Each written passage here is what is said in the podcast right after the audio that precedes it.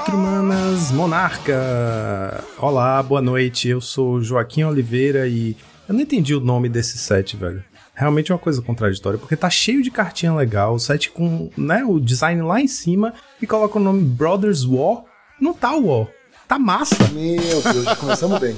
Começamos, Começamos muito excelente. Olá, monarcas. Eu sou o Ricardo Longo. Eu sou o seu pioneiro padrão. Entendeu? Pioneer Standard, pioneiro padrão. Meu Deus do céu, que isso. Uma melhor que a outra. Sou Campos, do Asa Branca aqui. E, rapaz, espero, por favor, que seja agora que o Tronzinho volta aí. Pô, fé em Deus, fé em Deus. Tronzinho Pra alegria volta de todo mundo aí. na área. Ah, eu tava sentindo falta, tava sentindo falta. E aí, galera, Rubem mais uma vez aqui com vocês. E também, é, em briga de irmãos, a gente também não mete colher. Ah, a gente vai, viu? A gente vai meter bastante colher nessa briga aí. A gente É, vai dar bastante pitaco, vai dar pitaco, vai falar, isso mesmo. É isso, dar pitaco, falar, meter a colher, meter a mão na briga do irmão, tudo isso e muito mais logo depois dos nossos reports.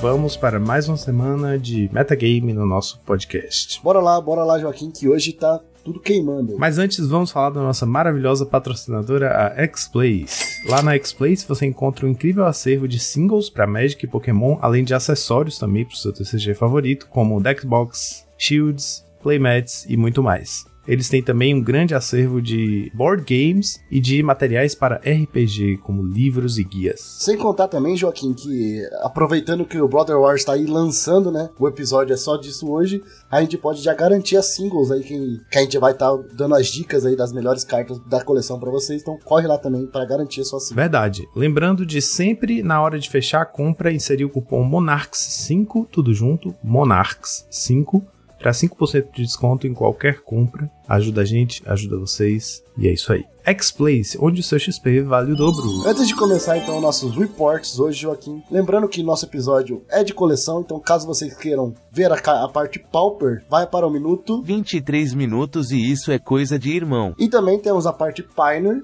que você pode também estar conferindo no minuto. Uma hora e 32 minutos nossa mãe achou você no lixo. Sem mais enrolações, bora lá pro nosso Challenger do sábado. Vamos nessa, Rubinho. A gente teve aqui, cara, esse fim de semana, um, uma surra de metagame aqui. Bem pedra, papel, tesoura. E sem muita variação e sem muita inovação. Nossa final foi disputada por Azorius Colgates e Kudota Burn, com a vitória para o Azorius Colgates, pilotado pelo Dissonance. Aí ele tinha um Dawnbringer Cleric no main deck, a única coisa assim atípica né, em relação à lista do Colgates, do Azorius Colgates. E em segundo lugar, tivemos um Kudota Burn pilotado por Ura First, uma lista bem padrão. Não vejo nada de extraordinário aqui. Só o implemente. Ah, sim, sim, importante. A gente já tinha falado dele antes, não foi? É só pra dizer que vingou, né? Isso, sem contar que o Implement of Combustion continuou na lista, né? Então a galera realmente adotou ele aí, tirou as Chromatic Star. Então realmente, muito do que a gente falou semana passada, ele realmente faz mais sentido no deck. A galera tá gostando também bastante dele, então meio que já tomou o espaço aí. E eu acho que vai ser a carta que vai jogar mais tempo também nela. Sim, é. Isso é uma coisa, uma trend, aliás, que a gente vai observar basicamente em todas as listas desse fim de semana. É engraçado isso, né? Que emplacou uma mudança de um slot no deck muito tempo depois, quando a lista já tá praticamente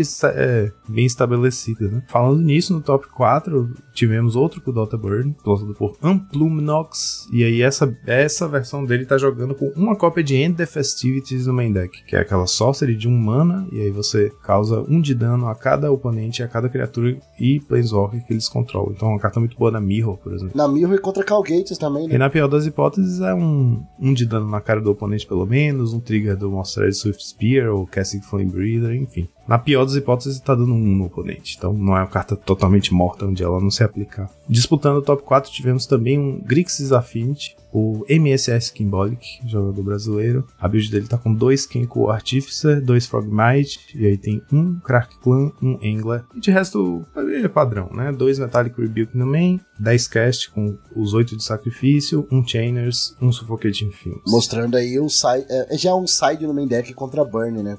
Como os Kudota tá bem famoso aí, ele já tá jogando com quatro disputa, que é o que a gente falou, a gente não gosta dessa configuração de, de caches, mas ele no meta atual faz sentido, porque tem bastante burn junto. E até coisas como Frogmite, né? Que é uma carta que meio que o Affinity já não precisa mais, mas aí é um bicho que entra cedo, bloqueia bem, e na pior das hipóteses, você ali pra se manter vivo, sacrifica ele, ganha 4 de vida, compra duas cartas. Passa a ser. fazer mais sentido por causa do meta mesmo. Aí, descendo pro top 8, tivemos mais um Kudota Burn, pilotado por Underline Marianne, Underline, a build também padrão. Tivemos também Azorius Familiars, pilotado por GN42, com um Destroy Evil e um Dawnbringer Cleric no main, então o rate de encantamento tá em alta, né? Será que é pra pegar os. Esqueci o nome da carta agora, azul? Os encantamentos azul que dá draw lá, esqueci o nome dela. The Modern Age. Isso, The Modern Age. É que é interessante, ele pode pegar ela também. E de maneira geral, é, rate de encantamento tem ido bem, né, no, no formato. Você ter o rate pra o makeshift no game 1 contra Affinity. Affinity. E aí, de- cartas como. É, a gente já falou sobre isso também. Dawnbringer Cleric é uma carta que, na pior das hipóteses, está entrando ali cedo e te ganhando uma vida e te bloqueando contra tokenzinhos positivamente, né? E a Destroy Evil também acaba virando uma remoção. A gente falou sobre como os gates, né, fazem seus bichos facilmente atenderem a, a essa exigência aí do Destroy Evil de ter resistência 4 ou mais. Então, é uma carta que também tá forte no formato. É, foi uma carta branca aí de, remo de remoção que tá realmente vingando, né? Fazia tempo que a gente não via. A galera tava realmente preferindo no Journey e ela tá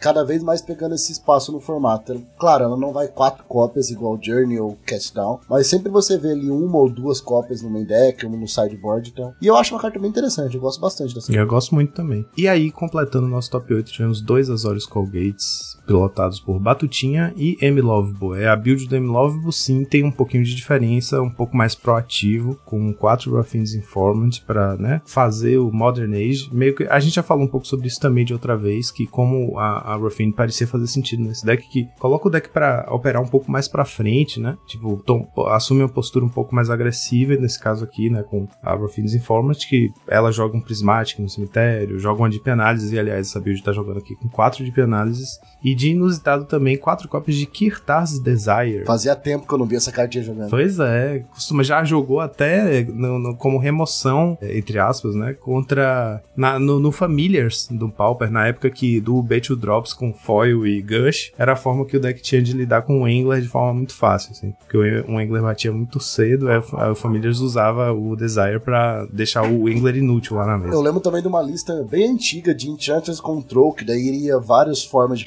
pacifismo. Ela é uma das, das cartas também que jogava. Jogou um tempo já, esse deck ganhava, se não me engano, de Curse ainda. É, depois ele no sideboard ele tinha o Auragnar pra mudar um pouco a estratégia do deck. Mas era um deck controlzão que ficava só alocando o oponente e depois no final ele matava de tédio ou até mesmo milando. Era bem engraçado o deck. Com isso, então, nossos top decks hoje foi, em primeiro lugar, Kudota Burn, 29% do meta. Segundo lugar, Azorius Calgates, 25% do meta.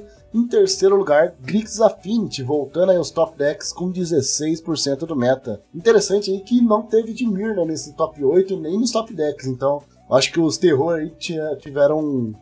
Da mesma forma que os Affinity estavam descansando um pouquinho, acho que agora foi a vez do, do B-Terror dar uma descansada também. Com isso aí, bora lá então ver o que aconteceu no nosso Challenger do domingo. É isso, Rubinho. No domingo o cenário não foi muito diferente, não. É, a gente teve no sábado foram três com Dota Burn no top 8, três Colgates também. E aí aqui no domingo a gente teve a mesma coisa. Três com Dota Burn, três Colgates, aí um Affinity e um, um Dimir Terror. Foi muito parecido o top 8, né? A diferença também na ordem. A nossa final foi disputada entre dois com Dota Burn, pelo Loyal Poio 2001, com a lista padrão, e Beiço de Geia, né? O Carlos Roger do Asa Branca, nosso querido grinder aí brasileiro. Muito gente fina, um abraço, Beiço. A versão do Beiço é aquela que usa uma cópia de End the Festivities no main, né? Então tinha supostamente essa vantagem na Mirror, mas acabou ficando em segundo lugar. Em terceiro lugar tivemos um Dimir Terror, com, pilotado pelo Lenini. É, dele. né, não acho que tem nada aqui, né? Fora, muito fora da curva, não. Não, ele 10 tá bem- criaturas, 2 Augur of Bolas. Bem padrãozinho. 17 Ele tá com cast down a mais de remoção, que normalmente a galera cortou os cast down, né? Mas tá bem padrão realmente. Tá com os of Bolas aqui. Muito provavelmente as últimas semanas do of Bolas nessa deck, né? Muito vai trocar aí por uma cartinha que tá chegando. A gente vai falar dela no nosso report, então. É isso aí, eu acho que tá bem tranquilo. E aí a gente vai pra mais um do top 4, que foi Colgates, pilotado pelo Lampalote. E aí, seguindo pro top 8, tivemos também mais dois Colgates, pilotados por Top Grinder e por Backoff. Todos assim, muito próximo da versão padrão. No caso do Lempalote, que ficou no top 4, ele tinha um Dawnbringer Cleric no main deck, ocupando o lugar de um Brainstorm, que geralmente são quatro, ele foi com três. E aí, que é mais? O sexto lugar, talvez a lista mais padrão de todas, que é o Backoff. A gente tava realmente comparando as listas aqui então, Joaquim, realmente estão bem próximos. É uma coisa que eu fico pensando aqui, realmente eu não sei qual é a melhor carta ali, mas tem listas que preferem jogar com, com filmes, né, como carta de board wipe, e algumas outras usam Arms of Radar. Você tem alguma preferência entre elas, assim, nas listas de Call Gates, ou acha realmente é gosto do freguês aí? Não tem muito melhor, carta melhor ou pior nessas, nessa, nesse método? Não, eu acho que nesse meta em particular, o Suffocation Films tende a ser melhor, porque pensando numa mirror, né, de Call Gates, às vezes você conseguir interagir em instant speed é crucial para dar uma virada numa match, assim, né? Virar a esquina, controlar seu oponente e passar seu agressor. E eu acho que os decks que vão tender a povoar a board com um monte de bicho já dançam com o próprio Suffocating Films, sabe? Então, Arms of Radar, além de ser mais lento, esse, esse um a menos que ele, que ele tira da resistência, talvez nesse meta não faça lá essa diferença toda, sabe? A gente não tem um deck assim que tem, tipo um deck tipo Stomp, sabe? Ou Red Deck Wins das antigas, cheio de Goblin 2-2. Então, e Elfos também tá, tá sumido. Então, acho que o Filmes dá conta quando você tá enfrentando o Swarm, vai ser provavelmente de Goblins. Então, nesse momento, eu diria que o Filmes tá melhor. Sem contar ainda que ele pode ciclar, né? Então o cycling dele também é bem importante. Exato. Então se você comprar late game e não precisa, você pode simplesmente comprar outra carta. Então, é, concordo com você. É, isso, isso realmente é o que faz a carta ser tão interessante, né? Porque, na pior das hipóteses, ela se substitui se ela não for útil. O melhor caso pra qualquer carta situacional é essa, né? Você ter o Cycling pra poder nunca ficar com a cartinha morta na mão. Fechando nosso top 8, tivemos um Kudota Burn no Máfia do Split, lista padrão também, e um Grixis Affinity por Red Armada. Acho que a lista é praticamente idêntica à do MSS Kimbolic no domingo. Ou no sábado. Só de interessante um comentário aqui do nosso top 16 desse Challenger do domingo, tivemos dois Turbo Fog, estranhamente aparecendo aí. É um deck meio que rug, mas de vez em quando aparece, a galera parece que voltou a jogar com ele. Então, tivemos dois Turbo Fog aparecendo no nosso top 16. E os nossos top decks do domingo foram, em primeiro lugar, com Dota Burn de novo, com 25% do meta. Em segundo lugar, Azores Calgates, 19% do meta. Em terceiro lugar, Grixis Affinities, 16% do meta. E agora, bora lá para nossa listinha da semana, que a gente não teve semana passada, já tava com saudade, né? Vamos lá, o que, que você trouxe pra gente aí, ô Joaquim? Pois é, esse tava guardado desde a semana passada e acabou que a gente teve que pular a listinha da semana pra não, o Lucão não puxar nossas orelhas tão forte que a gente perdesse as orelhas. É, acabou que ficou pra essa semana e aí desalinhou, porque a lista já foi publicada no Instagram do time, mas tudo bem, não tem problema. A lista é um Boros Tokens que eu desenvolvi, tô desenvolvendo ainda, aperfeiçoando os slots com a estratégia bem go wide mesmo, pra poder fechar o jogo o mais cedo possível com um Bushwalker ou um Rights. Então é basicamente um Boros Tokens que tá abusando de uma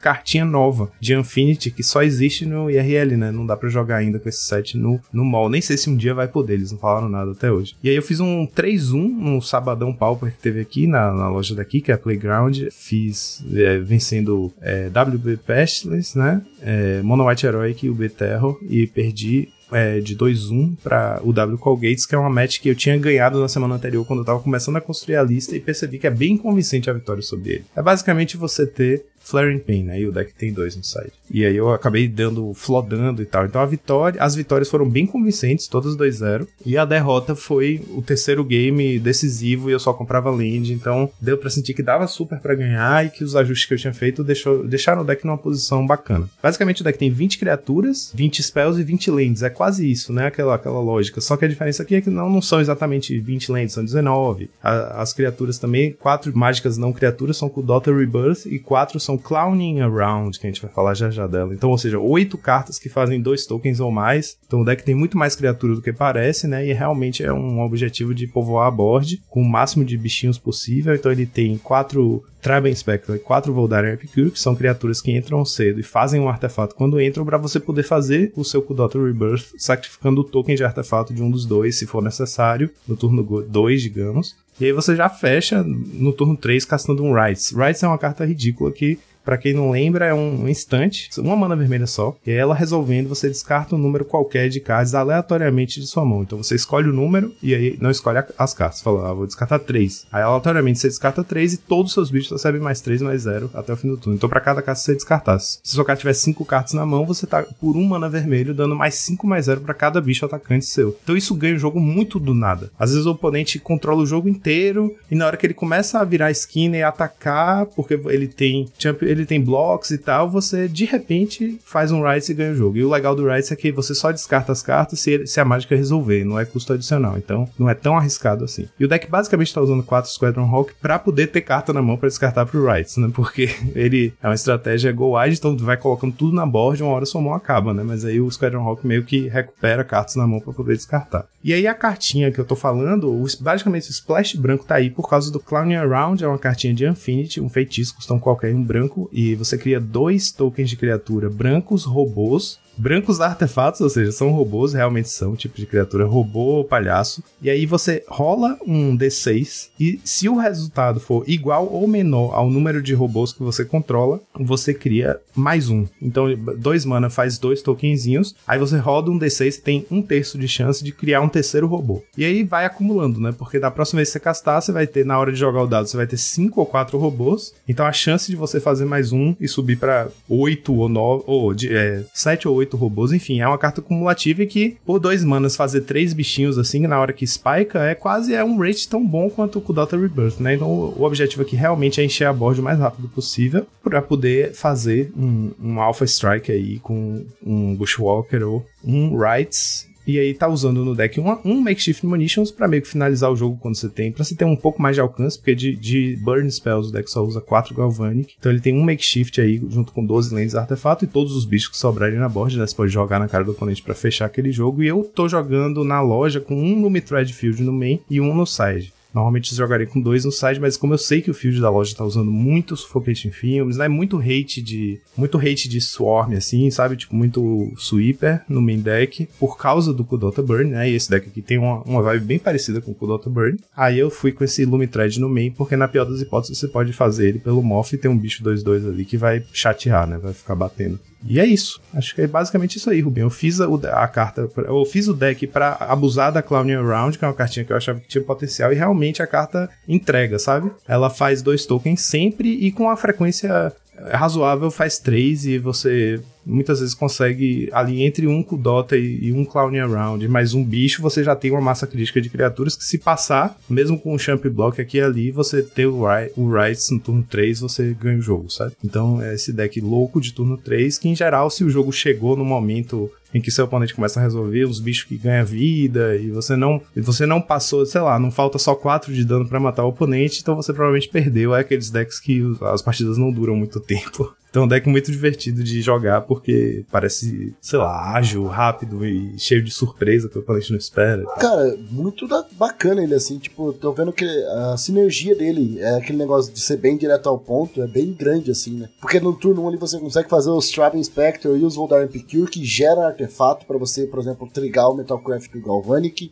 Inclusive os próprios palhaços artefatos, né? Eles são artefatos, então também vão gerar Metalcraft tipo Galvanic Blast ali. Talvez você, às vezes você pode sacrificar um deles pra fazer um Kudota pra deixar mais coisas na mesa, então parece muito sinérgico nesse, nesse aspecto, sabe? E me parece também que ele volta muito bem de um swipe. Eu tô pensando até se realmente vale a pena esse Lumitride Field, porque querendo ou não, com o Kudota, um Kudota e mais um quatro bichinhos na mesa, com Rights of Initiation, você, você praticamente fecha o jogo, né? Você consegue dar um mais 4 mais 4 pra todos eles ali e vai finalizar o jogo. O Tessizer também tá aí, eu acho fazendo. Ele também serve pra fazer token, bem interessante. Então, cara, eu gostei bastante da lista, assim. Eu acho que não consigo nem sugerir nada de novo nela. É uma lista bem barata também, pra quem gosta aí de decks baratos, rápidos. É, eu sugiro muito já procurar as cartinhas aí. É, cartinha nova, né? Então é pra jogar no IRL, essa cartinha do de, de Infinity, né? E eu gostei bastante, cara, de verdade mesmo. Gostei bastante dessa. Eu gosto dessas ideias, assim, decks que ganham do nada você não tá esperando ali, então você tem ainda o Bushwalker e o Rights of Ini- Initiation. São sete cartas ali pra conseguir abusar disso. Ah, e o Munitions, como você falou, ali ele serve como o, só o finisher mesmo, né? Quando tá acabando o jogo ali, perdeu um pouquinho de gás, você sacrifica as lentes que sobrou e mata o cara. É muito boa a lista, muito legal. Parabéns aí pela ideia. Não tinha me atentado a essa carta de Infinity, realmente passou em branco por mim. Mas já tô, já tô aqui entrando no site da X-Place aqui pra garantir minhas quatro cópias aqui, que eu vou tentar jogar essa, essa semana com essa listinha também, já pra brincar. Eu nem tinha me atentado pro fato de que ela é uma lista barata, né? O que tem de A única coisa que tem de cara e RL nela é, são duas Relic of Progenitus no side. O Basicamente Sperm isso. tem é meio chato de achar também, mas quem joga já com esses decks agro já tem, né? Então. Mas é isso, Joaquim. Eu gostei bastante. Eu não cons- tenho que dar 5 nessa lista. É uma lista diferente que a gente não espera ali. E ela- e ela acaba com o jogo muito facilmente. Bem quadradinha. Tem que ser nota 5. eu Não... É uma lista barata ainda. Então, do jeito que o Lucão gosta, né? O Lucão sempre ficava advogando para essas listas baratas que não tem. As... Tá, tem Synthesizer que tá sempre no meta aí. Mas fora isso, são cartas bem interessantes, cartas que tem bastante sinergia. Então gostei bastante, né? Então, dito tudo isso, Joaquim, só nos resta uma coisa: soltar a vinheta.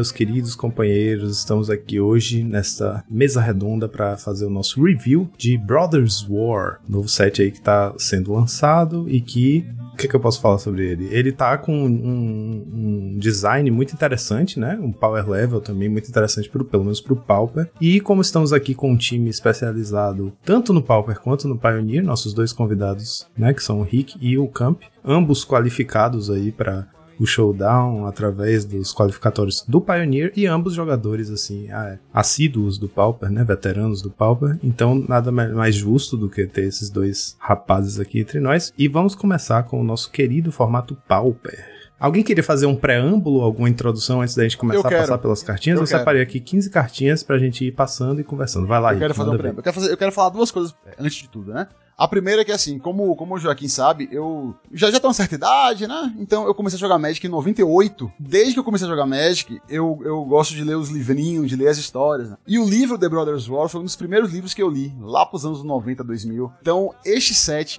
eu acho que talvez seja o set que eu mais fiquei ansioso na história do Magic, sabe? Porque eu gosto muito do livro, gosto muito dessa, dessa história do Brothers War e queria ver como é que eles iam traduzir isso em cartas, né? Enfim, eu, eu a, a princípio gostei bastante do set, vamos falar mais sobre ele. E eu queria também, antes de tudo, é, né, dedicar um, um minuto de silêncio aqui pra o Tron, que não veio nesse set. Eu tava achando que teria alguma chance. Enganou todo alguma mundo, chance enganou de ter o todo Tron, mundo. mas não teve. Não exatamente, né? Ele, ele veio, mas veio de um jeito que ninguém Vieram os queria. funcionários. Vieram os Mãe, mãe, eu funcionários do Tron. Eu quero reprint de Tron, meu filho. A gente tem que.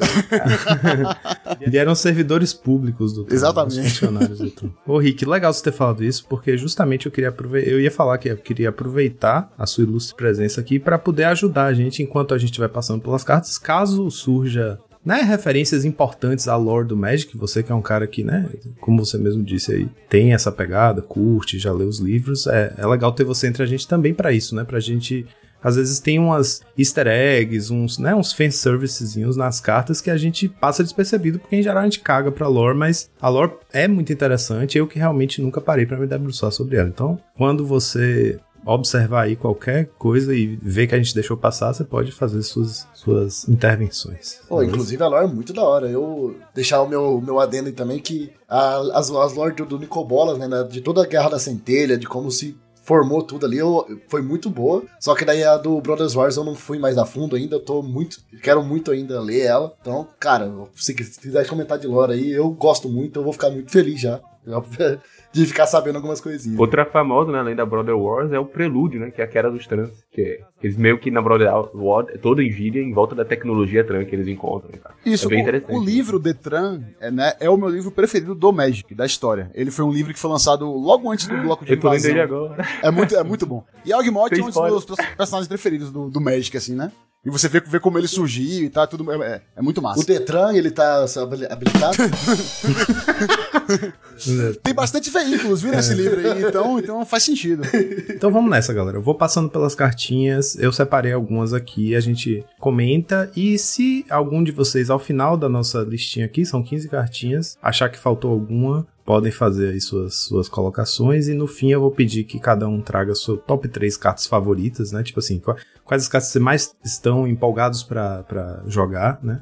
É, no Pauper. E aí vamos nessa. Vamos começar por uma cartinha chamada Airlift Chaplain, também conhecido em português como Capelão do Transporte Aéreo. Duas quaisquer e um branco, é um humano clérigo 1/1, voar. Quando ela entra no campo de batalha, você mila três cartas. Aí você pode colocar uma dessas três cartas na sua mão, caso seja uma planície ou um card de criatura com valor de mana igual ou inferior a 3. E se você não colocar, você pode colocar um marcador mais um mais um nela e ela fica 2-2. É, lembrando que é, um, é uma May ability, né? Então, mesmo que você encontre planície ou bicho que atenda a essas exigências, você pode optar por não pegar e deixar ela 2-2 voar. Eu acho que eu prefiro usar o, o 2-1 fly, draw a card e ganha vida. Acho que ele vai ser melhor em quase sempre, assim. Mas, boa carta. Então, Joaquim, é, essa carta, eu gosto bastante do design dela, mas ela também ela falta aquele pouquinho, né? Quer dizer, assim, o, o verde, eu, que era o, que a carta que sempre buscava lentes, né? E tá indo, indo pro branco isso também, no Pauper. Não sei se tem outra carta que pega a lente também, é, além do, do verde, né? Mas eu não, eu não me recordo de muitas é, cartas de outras cores que façam isso. Então essa carta ela me chama um pouco a atenção por esse porém, assim, dela buscar uma planície, buscar uma land fora da cor, da cor verde, assim, né? A gente sabe que nos outros formatos o branco também busca land, é uma, é uma habilidade do branco também. Mas pro Pauper ser novo, então eu acho bem legalzinho, é uma opção sim, mas ela, ela é uma primeira carta, uma habilidade única ali que talvez ela ainda precise de mais coisas pra ver jogo, né? Não somente ela ali, ela funciona exatamente do jeito que a gente quer. O diferencial dela é porque ela mila, né? Aí se tiver. Ela é legal o quê? Com strands, com, com um velho que volta do grave, com gato. E assim, Bater a forma de. né? E Battle Script, a forma de ser a dela não é tão boa quanto. Eu acho, eu considero do anjo. Que ela, ah, 3 manas, 1, 1, voar, compra uma planície. O anjo é 3 manas, 2, 1, voar, compra uma carta. né? Pode ser uma planície, pode, mas pode ser outra carta de Magic também. A vantagem dela é milar. Aí tem que ver como. Mas o dele também, ele também pode pegar um bicho. É, ah, ele pode pegar bicho também? É, Melhorou ele pode pegar um bicho com ou custo de mana planície. 3 ou menos. Já melhorou bastante. Mas acho que é- ele ser 1 barra 1, o corpo limita um pouco ele. Mas é, É, em, interessante. em, em, Você em poder termos de milar e fazer um corpo- 2-2 já é razoável também, independente da Eu acho que se ele fosse 1/2, dessa maneira como ele é aí, ele se- seria muito mais muito mais plausível de ver jogo no Pauper. Porque um corpo 1/2, até se pensassem, por exemplo, no Mirror de Boros, por exemplo, né? Essas, nessas é, matches que você vai Ou até contra fadas. É, são é, é, esses jogos que você tem muito bichinho 1/1 voar, né? Ele poderia, além de ter essa habilidade, né, de poder te dar um pouco de carta de vantage, ele poderia bloquear bem essas criaturas. Mas como um bicho 1/1, eu não sei, eu acho que por 3 manas é, eu concordo com o campo. Eu acho que o, que o anjinho lá 2-1 é melhor. Eu tô muito, muito animado pra ver como é que essa carta vai funcionar no Limited, né? Porque eu gosto muito de Limited e tudo. Mas pro Pauper eu, eu diria que, que seria difícil, na minha opinião, dela, dela realmente ver jogo sério. E eu queria aproveitar pra dizer também que essa carta, pra quem não sabe, faz parte de um ciclo, né? Cada cor tem uma carta que faz isso, que ela entra em jogo, você mila três cartas, e aí você coloca na mão uma carta daquelas que você milou que tem a ver com a cor, né? No caso do branco, é ou uma planície ou uma criatura pequena. É, então, eu acho que o que é interessante a respeito dela, concordo com o Camp, ela tá brigando aí pelo slot de 3 manas X1 voar, né? Com o bicho que entra, compra uma, inquestionavelmente compra uma, né? 2 barra 1 e ganha 1 de vida. O corpo dela vira aquele, aquele voador chatinho, como o 2 barra 1 muitas vezes é, né? Que tá ali fazer um champ block, pra chatear. Mas é, eu acho que é, o legal de, de ser 3, você milar 3, é que, tipo, num deck construído em torno dela, sabe? Você a chance de milar um Battle Screech, um Prismatic Strands, ou então um velho e um Prismatic Strands, e ainda assim pegar uma planície ou uma coisa, sabe? Tipo, o card de Advantage aumenta a partir do momento em que cartas no cemitério contam como cartas na mão. Então é como se você estivesse comprando mais de uma carta na média, sabe? Isso eu acho que pode ser legal porque a gente tá vendo no branco já surgir essa possibilidade de você interagir com seu próprio cemitério ou com essas coisas de card advantage envolvendo o cemitério como a Raffine's Informants, né, que já apareceu antes e ela tem feito uma diferença grande. Basicamente o, o Mono White Bully, né, o, o Bully, Ma- como é? Bully, Bully Marley, Marley, que a Bully gente chama? Marley. É, que é o nosso amigo isso. Andy Nosso amigo Andy Marley daqui de Salvador faz super muitos resultados com o deck e ba- basicamente a Rofins Informant é, foi o que fez, falou, ó, ó Splash vermelho, vai, vai, vai embora, pode Vou guardar você na pasta de volta porque eu dou conta aqui de descartar o que precisa. Então, esse, ter essa cartinha pra poder flipar outras coisas pro Grave, né? Meio que reforça essa, essa estratégia cemitério, assim. Mas concordo que talvez seja. pra- é um primeiro efeito desse pro Pauper, né? Talvez ela esteja com um rate meio, meio complicado aí. Três manas, um barra um. Enquanto o anjo, eu acho que ele é melhor no vácuo.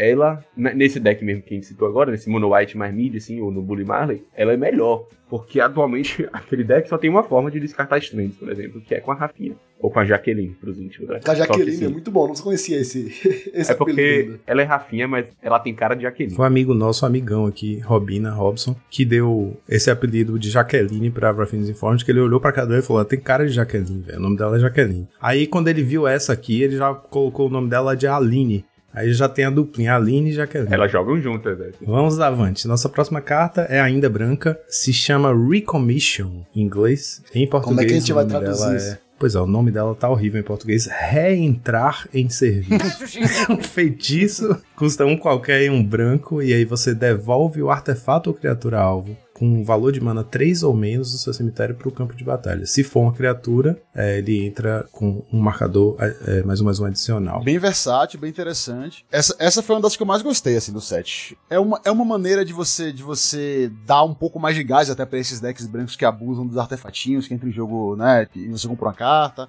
E você pode até, até ir mais longe, você pode devolver, por exemplo, um Skyfisher, e com o Skyfisher devolver o artefato que você tá em jogo pra mão, e esse Skyfisher volta 3-4, né? Então, assim, esse marcador mais um mais um aí, eu acho que vai ser bem, bem interessante também. Vai ser, não vai ser só uma, uma, uma, um, um textinho a mais na carta. Eu acho que ele vai, talvez, ditar também o, o quanto de jogo essa carta é vai bem legal. Acho que em deck de, de, de core é realmente uma adição ótima, assim, dá uma redundância bala pra esse efeito.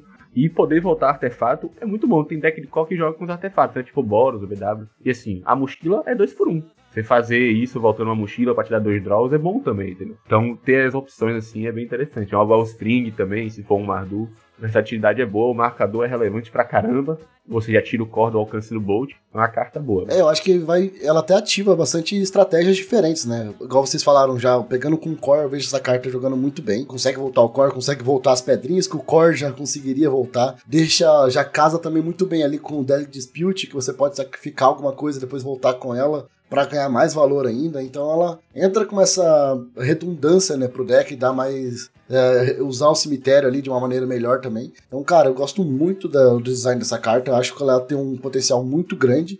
E acho que ela é muito na, na curva, assim, também. Porque esse mana do, do, do custo de mana de ser de 3 ou menos, se fosse um pouco mais, acho que poderia ser um problema. Não, se fosse uma a mais, ia ser quebrado já, pô. Duas manas É. animal, um arqueomante, esqueça, pô. É, exatamente. Já ficaria um Já ia pouco fora da curva. Já tinha um loop, pô. Podemos até falar que é um nerf melhorado, né? Então, funciona bem. É, e, e assim, segue nesse tema que a gente tá vendo do branco ganhando essa habilidade de interagir mais com o cemitério por conta própria, né? Sem precisar de splash. Tanto pra milar e descartar e agora até pra reanimar, né? Então, bacana que ele meio que tá em linha aí com a outra carta branca que a gente passou. Agora vamos pro azul. Entrando no azul, nossa primeira cartinha, talvez seja a mais importante, é a Falage Archaeologist, que em Parte do português se chama Arqueóloga Falage. É um qualquer um azul por um humano escroto. Como é que se traduz o Human Scout? Batedor. Batedor humano. Humano escroto, né? Não, humano Escroto. batedor. Enfim, a arqueóloga é um criatura Human Scout, é, como é? Humano batedor 0/3. Quando ela entra no campo de batalha, você mila três cartas. Aí você pode colocar, você pode colocar uma não criatura, não land, é, dentre elas na sua mão. Se você não colocar, se você não colocar nada na mão, você pode, você coloca um marcador mais um mais um nela. Então, é um Algor, é assim, tipo, é, é entrevistaram uma nova pessoa pra vaga do Algor of Bolas e aí foi essa moça aí. É, e ela conseguiu um emprego porque ela é mais jovem. Tem pós-graduação já, né? Exato, exato. Ela, é mais- ela tem mais competências, né? Tá mais, tá mais, tá com um currículo melhor. E ela também trabalha de graça, né? Trabalha mais barato. Às vezes ela não acha nada e ainda assim tá lá botando o contadorzinho. Exato. E mesmo quando você achar, tipo, ah, achei três spells aqui, mas é tudo uma bosta, não vou pegar nenhuma pra ela poder ficar 1 barra 4 que eu tô precisando desse corpo. É isso, 2 mana, 1, 4 bloqueia bem demais, né? 2 mana, 1, 4. Muito bem, é, exatamente. E é essa coisa, né? Tipo, o Augur of Bolas muitas vezes ficava ali como um bloqueador quase irrelevante enquanto atacante. Então, 0-3 pra você poder pegar a carta, contando que ela mila as três, né? Então, isso é incrivelmente sinérgico com decks de cemitério. Vide o próprio UB Terror, que é o deck que mais tá, tipo assim, tá usando o, o Augur porque é o que tem, né? Mas isso aqui é muito melhor no deck. Infinitamente Ah, melhor. com certeza. É uma troca bem fácil. O Algo ele tá lá basicamente pra ser uma cantrip que anula um edge. Aí isso aqui Exatamente, é uma cantrip que exatamente. anula o edge, que ainda assim alimenta o cemitério e ainda pega Nihil Spellbomb pra mirror, entendeu? Então é não crit e não end. Ele pega o resto todo. É isso, ele- é-. Essa carta, é, como né, nossos ouvintes mais sagazes já perceberam, ela é do mesmo ciclo lá do, da carta branca que a gente falou, que você mila 3. E, e no caso do azul, eu acho que eles, que eles, eles deram. Eles, eles empurraram, assim, eles puxaram bastante essa carta, né? Porque ela poderia ser apenas é, devolver Instant ou Sorcery. Porque seria até o mais tradicional, eu acho, se você for olhar as outras cartas do ciclo. Só que eles escolheram ser non-land, non-creature. Então, artefato, encantamento, volta tudo, né? E é um bom corpo, enfim, é uma carta que eu, que eu, que eu acho que talvez seja a, a- a segunda que mais me chamou a atenção nesse, nesse, nesse, nesse set. E eu queria aproveitar também, né, para poder fazer o, a minha, o meu adendo da lore aqui, que a gente, a gente ficou vinte e tantos anos sem que nunca nenhuma carta de Magic existisse representando um Falage. E Falage, eles são a, a, a tribo que acolheu o Misha depois que ele brigou com o Urza, a tribo de nômade do deserto. Então, pra mim, que gosta de lore e que acompanha há muito tempo, ver essa carta com esse nome dá um, dá um calorzinho no coração a mais. Nossa, isso é uma areia. Eu tinha certeza que era nuvens. Mudou muito agora, né? Pô, eu achava que era nuvem também, velho. Nossa, é areia na arte, cara. Pô, mas Muito legal. Rick, legal. Aí, tá vendo aí o que eu falei? É um, um aspecto que a gente não ia saber, só pelo nome tem um significado lá todo especial. A próxima carta se chama Scatter Ray. É quando você tá, tá gripado, sabe? Aí você vai no banheiro, volta e fala Scatter-Ray. Scatter-Ray tudo. Meu Deus, velho. Desculpa aí. Eu não precisava ter vindo, não. velho. O Scatter-Ray se chama Raio de Dispersão, é, um qualquer, um azul, mágica instantânea, é, anula a mágica alvo de criatura ou artefato, a menos que seu controlador pague 4. E aí, galera, o que, que vocês acham dessa? Será que é forte? Esse pagar 4 pega. Cara, eu acho ela bem.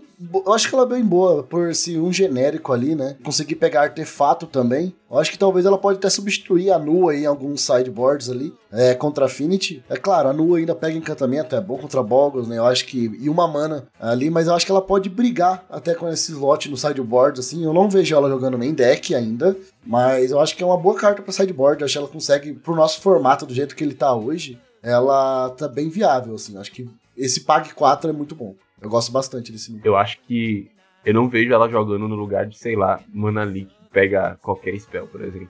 Eu sei que paga, paga 4 é melhor que paga 3, mas já tá fazendo no plano tempo.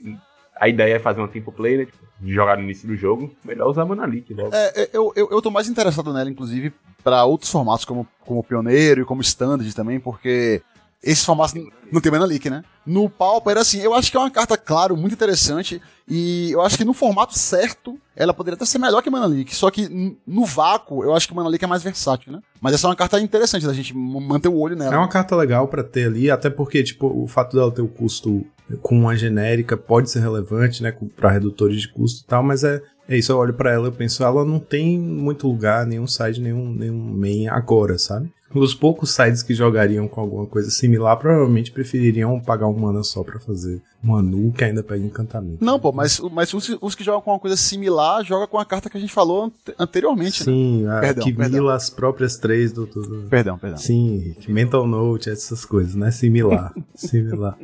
Beleza. Em- vamos adiante e, e vamos falar sobre o Third Path Savant. Ele é o erudito da terceira via.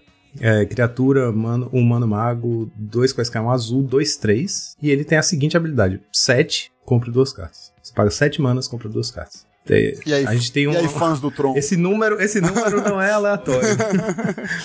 Cara, eu não consigo ainda ver esse potencial. Eu não acho que se um. Eu, tava, eu e o Joaquim ficou nessa discussão ainda, até no grupo do- do- dos Monarques ali. Que, cara, eu, eu não consigo ver esse um de mana, porque já tem, pra quem não sabe, a gente já tem outras cartas que paga 8 e compra duas cartas. Então já existiam cartas assim e nunca vi o jogo no nosso formato. E eu fico, pô, será que esse um de mana faz diferença só por causa das lutas dos Rapaz. lançados? Eu tô muito nessa ainda, eu não tô muito Spoiler. crente, né? Fim do futuro aqui. Faz diferença não, é ruim. É ruim. É ruim. Você acha mesmo? Eu também não vejo ela vendo muito jogo, não, na verdade. Eu acho que, assim, qu- quando eu vejo essas cartas, assim, com, com, com um custo de mana muito alto e, e que você faz coisas como comprar carta, eu já penso logo em, assim, em, em combos infinitos, né? Por exemplo, com aquele goblinzinho lá do, do Mogwart, que você, né, por 8 manas. E aí, não sei, talvez se você quiser em algum momento é, é, ter um deck que gera mana infinita e você queira comprar seu deck e ela possa fazer alguma coisa. Mas também não sei, né? Não, não consigo enxergar nesse momento esse deck, qual seria. Eu vi isso também, Rick. Pode, só que aí melhor usar o, o, o que compra duas por oito manas, jogaria igual, tá ligado? Se a ideia for fazer mana infinita. Eu pensei no familiar, porque no familiar tem como você fazer mana infinita branca com facilidade. E aí seria um payoff pra comprar o deck. Não sei, acho que não, não vale a pena. É, ela é interessante, eu não vou descartar ela. Eu sei que o 7 ali é um número mágico, igual o Joaquim falou, né? É exatamente as três manas do Tron ali, vai dar 7, né? Um mais um mais um dá 7. Mas, cara, de verdade eu não consigo ver nesse potencial ainda. Eu realmente preciso testar ela pra ver realmente ela funcionando, vendo como é que ela vai funcionar nos decks. É, eu acho que o Tron tem mais coisas é, para usar antes dela, sabe? Eu, por exemplo, Sim, com certeza. Sai- com certeza. se a gente for ver, se ele tiver 10 manas em jogo, eu prefiro muito mais fazer dois Muldrifters do que pagar ela pra comprar, sabe? Que daí seria 10 manas uh, as duas jogadas. É, e, e pode ser Muldrifter Ephemerate, Muldrifter Flicker, né? Que são menos mana e faz mais, enfim. É interessante ter um corpo que tá ali na mesa e qualquer turno que você sobrou mana, você vira três lentes e compra duas, sabe? Tipo, isso parece forte, mas concordo também que a gente tem que ver primeiro. Esse site tá trazendo coisas, não vou spoiler nada, porque a gente chega lá, mas tá trazendo coisas que levam a crer que um Tron mais aos moldes da- do Fogtron, cinco cores, talvez volte a ser viável, mas tem que ver como ele se tornaria viável nesse meta. E esse bichinho não ajuda muito, né? Porque paga 3 manas por 1, 2, 3, que não faz nada no ETB, e corre o risco de morrer antes de voltar pro seu turno. Enfim, vamos ver. Vamos agora pro preto, a gente tem Gixian Infiltrator. É, infiltradora Gixiana, é esse o nome em português? Infiltrada Gixiana. Um qualquer um preto, 2 1, criatura Phyrexian humana. Phyrexian, humana Phyrexiana. Quando você, toda vez que você sacrifica outra permanente, coloca o marcador mais um mais um em Gixian Infiltrator. Isso significa que ela é uma redundância do besourinho para os decks de aristocrata, mas também, se você tiver um deck que, sei lá, lembre que é qualquer permanente. Então, Fat Land, Deadly Spirit, você sacrifica uma land, um artefato, qualquer coisa. Ela, ela não, não é um enabler de si mesma, mas é um payoff para decks que vão acumulando efeitos de sacrifício. Interessante. Então, Ela com munitions, né? É, pois é, isso, como nicho. E é interessante isso, você vê que tem, tem muita carta hoje de Magic que eles estão, pra poder deixar ela- as cartas menos degeneradas, eles estão limitando habilidades como essa uma, uma vez por turno. E não é o caso aqui, né? Então assim, se você sacrificar múltiplas vezes no mesmo turno, você vai ganhar muito dos A limitação dela é que o corpo dela é muito ruim. É, o corpo inicial é ruim, né? Seria, seria mais um esquema de. É, é, como se fazia, talvez, é, é, com uma TOG, por exemplo, né? Que assim, esquema de você bater no deck certo, você bate com ela, e o oponente é meio que obrigado a bloquear, porque ele sabe que se ele não bloquear, talvez ele perca ali, né? Ainda mais se, se for, se for como, com, com Munitions, porque Munitions já tá dando dano nele além de tudo e tudo. Comunista parece um show, assim, um hack dos aristocratas. E até no Mono Black, é porque eu não lembro agora como é que é a curva 2 desse deck, mas não sei se ela. Não sei se ela compete bem ou mal com, com os slots atuais, né? Mas é porque atualmente tem um besouro, tem o quê? Tem Deita Corpo, que é muito bom. Deita Corpo um é o vermelho, líder. né? É o, é o É. Foi isso que eu Isso, pensei é. também, Camp. Eu acho que ela pode voltar a fazer gracinha nesse Rakdos Sacrifice, ou seja, é uma coisa bem off-meta, né? Eu não acho que essa carta, por exemplo, vai ser cogitada no Affinity, porque você tem o Munitions, beleza, mas o Munitions em si já é um win condition convincente, né? Você não precisa de um bicho na mesa que, se vier no early game, não vai fazer muita coisa, é uma carta que você tá meio que jogando fora, É, né? Que toma champ Tipo- block. É, ele parece uma carta de ganhar mais, né? Exatamente, é. Ele tem bem essa cara, então por isso eu tenho lá minhas dúvidas, mas é bem interessante o, o o efeito de sacrificar outra permanente, né? Tipo, o fato de que até uma Fat Land faz ele crescer. E crescer de forma permanente. Mas enfim, a gente sabe que o formato tá hoje com. As respostas são muito melhores do que as threads, então a gente já sabe que qualquer threat que sozinha não, não, não se ajude, ou entre com, como o Camp falou, né? Entre com um corpo que é meio, meio underwhelming, assim, é ruim. É. Tipo, você, você tem a tendência a, querer construir em torno da carta, mas ela vai tomar um cast down. Você fez tudo isso aí pra nada, né? Um malabarismo da porra e seu bicho ficou gigante. Enquanto isso, você podia ter feito um Angler, custou uma mana só, já entra grande. Então, mas é, eu, eu gosto dessas outras alternativas, né? Tem um- também uma carta de três manas, eu não vou lembrar o nome dela agora, que eu sou horrível com o nome de carta, mas ele é um fungo 2-2 que tem exatamente a mesma habilidade. Mas é sempre que. Mas daí ele é sempre. Qualquer jogador de sacrifica uma permanente, ele Ah, sim, o, um. o verde lá, né? O, o Bloodbriar. É, esse cara aí mesmo. Então, com esse cara e ela, já são, dois, já são mais duas threats ali que fazem a mesma habilidade. Daí você vai colocando cartas assim pra dar essa consistência.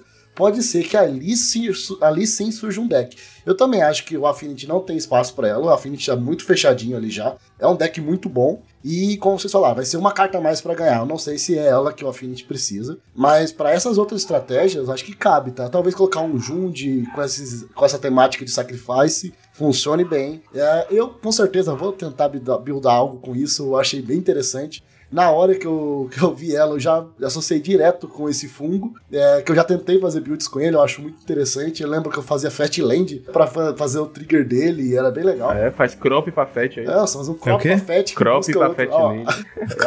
Agora o Joaquim vai montar o deck, pronto. Mas eu, eu, eu- nem sequer nunca pensei em jogar com ele no Affinity, porque o Affinity não precisa de mais carta, na verdade. Não Ainda mais precisa, cartas que. E são muito menos mas num e muito monoblack menos essa. ou num hack dos aristocrata, porque se você constrói ao redor de uma carta e essa carta tem muitas redundâncias no deck, você dilui o efeito negativo de perder ela, né, com removal. Então com Carrion Feeder, com, com Besouro, com ela, com Deita Corpo, aí uma consistência legal, dá pra fazer um build around. Isso, eu acho que tem uma questão assim que é o besourinho preto lá, ele ele é forte porque ele entra cedo e esses efeitos têm que entrar cedo, porque você vai ganhar valor conforme sacrifique coisas. Então, quanto mais tarde ele bater na mesa, pior, porque a chance de você já ter tido as oportunidades de sacrificar é maior, né?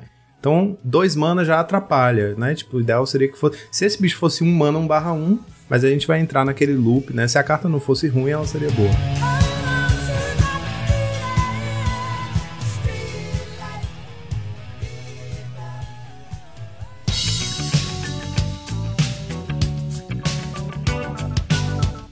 go Talvez estejamos falando da carta mais poderosa do set, não sei. Eita, no meu coração, coração. talvez.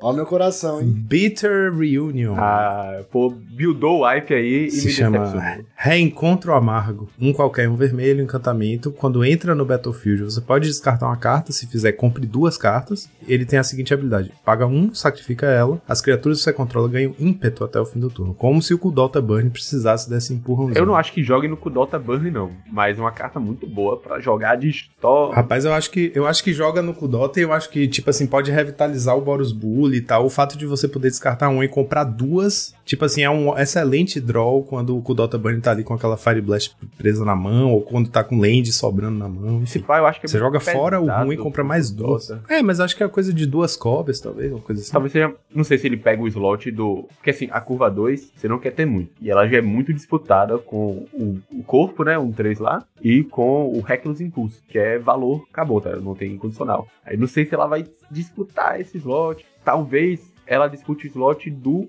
Bushwalker. Pode ser. Pode ser, pode ser o slot de Talvez Bushwalker ela, mesmo. ela dispute o slot do Bushwalker. Só que o Bushwalker é o Bushwalker. Ela mais dois, mais, mais, mais um e mais zero, né? Onde eu acho que ela realmente seria forte é o deck que não tá tão presente no meta hoje, que é o Boros Bully. Aí é- ela é foda, porque, né, tipo, ela é, ela é a Faithless Loot em número 4 a, ou 5 a 8, ela faz você ganhar do nada com um flashback de Battle Screech, né? É, Enfim. lá eu concordo. Vai ser muito boa. uma puta carta, velho. Isso de você poder descartar um e comprar duas, né? Tipo, revitalizar o bully seria uma seria de show. Talvez qualquer deck de token, assim, é, é interessante ela. Você fazer um board rápido do nada, pagar uma mana só pra dar ímpeto, sendo que ela já se repôs no início do jogo, descartou um Strange, descartou um Battle Screech. Bem bacana mesmo. Eu quando Bem- vi ela, bem eu, elegante pensei, a carta, eu achei. eu pensei nos deck doido lá de Storm, daquele de 5-5, que, os, que o Sim, presidente sim. do mal joga de vez em Dá quando. também, dá também. É, porque ela é uma cantrip que você pode jogar no início do jogo sem se preocupar com o build do Storm. E aí no final você liga pra dar ímpeto. Pode trocar pelo First Day of Class. Porque o First Day of Class você tem que gastar mana no turno do combo somente. Esse aí você pode gastar mana e cantripar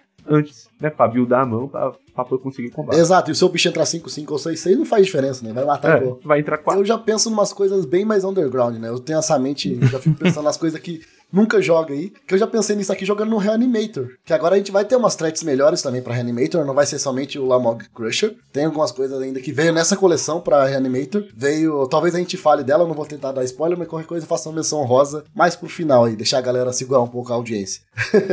Mas A gente vai eu falar, gosto gente vai muito- falar. Eu gosto bastante dessa carta nesses tipos de deck, porque na- vai na curva, né? No turno 1 ali você dá um Duris, tira mais ou menos o que o cara tem. Na 2 você faz esse Cari, joga o seu Lamog Crusher. Na 3 você faz um Exume e dá o haste pro Lamog já. E bate. Pra mim parece que faz muito sentido. Ela entra muito nessa ideia desse deck, assim. Fazer um Rakdos, talvez, um Jund Reanimator. Porque, por que um Jund? Daí você pode jogar com cartas como Community Gods, que daí você já joga o Lamog e pega ela, sabe? Pra dar o haste. Cara, eu fui. Já tô fazendo deck na minha cabeça aqui. Então eu gosto pra essas abordagens. Mas com certeza, eu acho que no Boros Bully é a casinha certinha pra ela ali. Ainda no vermelho, a gente vai agora para o Dwarven Forge Chanter. É o cantor de forja anão. Um qualquer, um vermelho, 1/3. Ward, pague 2 de vida e prowess. Significa o quê? Ward, toda vez que você for dar alvo nela, pra a mágica ou habilidade que deu alvo nela resolver, você tem que pagar 2 de vida. E aí, prowess, né? 1/3 prowess. Eu trouxe essa cartinha aqui porque a última vez que eu fui tentar revitalizar o, o RG Madness e fiz bons resultados com o deck, a cartinha que tinha acabado de entrar foi a Monastery Swift Spear. E eu tentei encaixar alguns bichos na curva 2 que,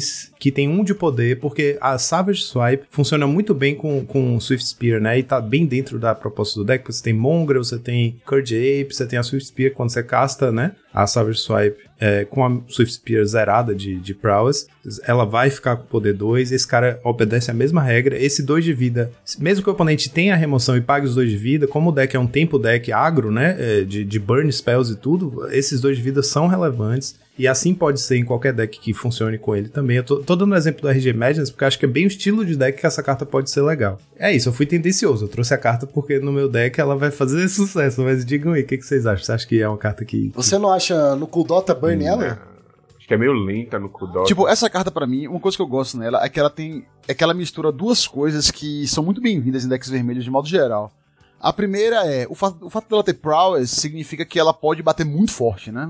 Enfim, como a gente sabe que alguns decks vermelhos. Você tem aqueles têm- turnos ridículos. Exatamente. E a outra é que ela é, é dolorida de remover. Então, assim, realmente. é- é, imagina você, jogando com deck vermelho e o cara faz isso no turno 2, você não vai querer tomar 2 de dano pra poder matar a criatura dele, sabe? Então você fica nessa tensão aí, você não sabe se você né, gasta uma remoção nela e tal. E sem contar que ela tem também uma, uma bunda grande, né? Então, assim, é, muitas vezes vai ser difícil conseguir tirar. A gente sempre igual, que é- sempre vai contar a favor, né? Ter bunda grande sempre conta a favor. a É, não sabe. morre pra Canonade já. Tipo, imagina assim, imagina que imagina se o oponente dá um raio nesse, nessa, nessa carta, aí você deixa resolver o ward, ele paga dois de vida, e aí você, antes do- de causar o dano, dá- faz uma mágica. Ou seja, Faz um você- raio em resposta. um raio nele, né? Na cara, né? Então o cara tomou 5 de dano e, e perdeu uma carta na mão. Enfim, eu, eu acho que é uma carta. É uma carta que, que eu, quando eu vi ela, eu achei ela, ela bem, bem. Com potencial. Eu não sei, assim, enfim, não sei onde que ela entraria exatamente, mas eu acho que é uma carta que tem algumas características que são interessantes pra se observar. Cadê o Mono Red Prowess aí pra fazer? Então, eu, eu falei do mundo Coldota Burn porque ele tem a- já tem um slot que eu acho que é na curva certinho, que tá jogando com duas. Tem, tem deck jogando com duas ou três cópias do, do, do Boca de Cachaça. É um Prowess lá também que dá um de dano. E assim, ele é quase a mesma coisa. O problema é que daí é isso que o, o Rick acabou de falar. Ele vai ter que dar um removal nele, pagar dois de vida e você pode salvar ele dep- dependendo do caso desse, desse Prowess que ele tem, sabe? Então, pra mim, ele trocaria. Tro- Eu trocaria bem fácil o Boca de Cachaça por ele ali. É um slot fácil pra mim que troca ali. E já funciona com o deck junto com a Sweet Spears ali, fazendo com as mágicas. É o Kessig, né? que Então, tá acho- É, o é Sick Flame Breather. Isso, ele. Pra quem não, não acostumou, não costuma ouvir a gente,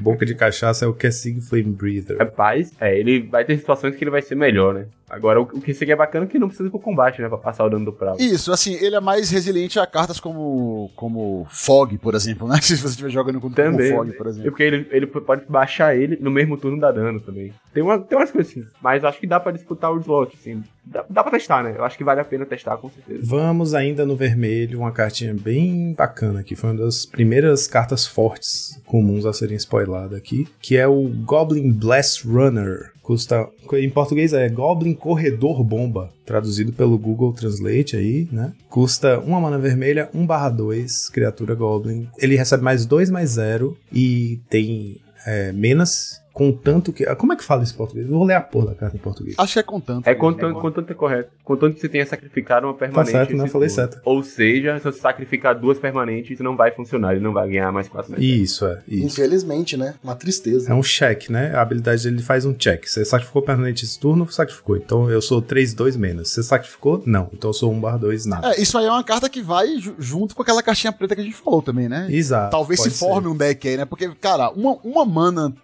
3-2 com habilidade ainda é. é, é um- Com, com evasão, né? Isso, a habilidade são é dez. evasiva. Eu acho que ele joga muito mais do que o último que a gente falou, vermelho. Inclusive Com no certeza, Kodota com Red, certeza. pô. Ele já tem casinha ali, ó. Kodota Red. Exato, e pe- pense que se você tem um deck vermelho que joga com um ou dois makeshift munitions, por exemplo, né, umas lentes de artefato e tal, se esse cara aparece tarde, beleza, velho, eu vou botar um bichinho aqui no campo de batalha que eu sacrifico qualquer coisa aqui pra jogar um de dano na sua cara e ele tá batendo três, você tem que ter dois bloqueadores, enfim. Ele junto com o makeshift é muito legal e ele, tipo, pense de novo, é Fat Land, então eu mesmo com minha cabeça bruzeira maluca já tá pensando aqui um Boros que use quatro dele, quatro Step Links, quatro do Akum Hellhound, porque aí você vai ter muitos motivos pra ter várias Fatlands no seu deck, Crop Rotation, essas porra. Aí já bota Wild na Kato, enfim, já tô construindo a lista. Já aqui, fez um zoom, ao já. vivo.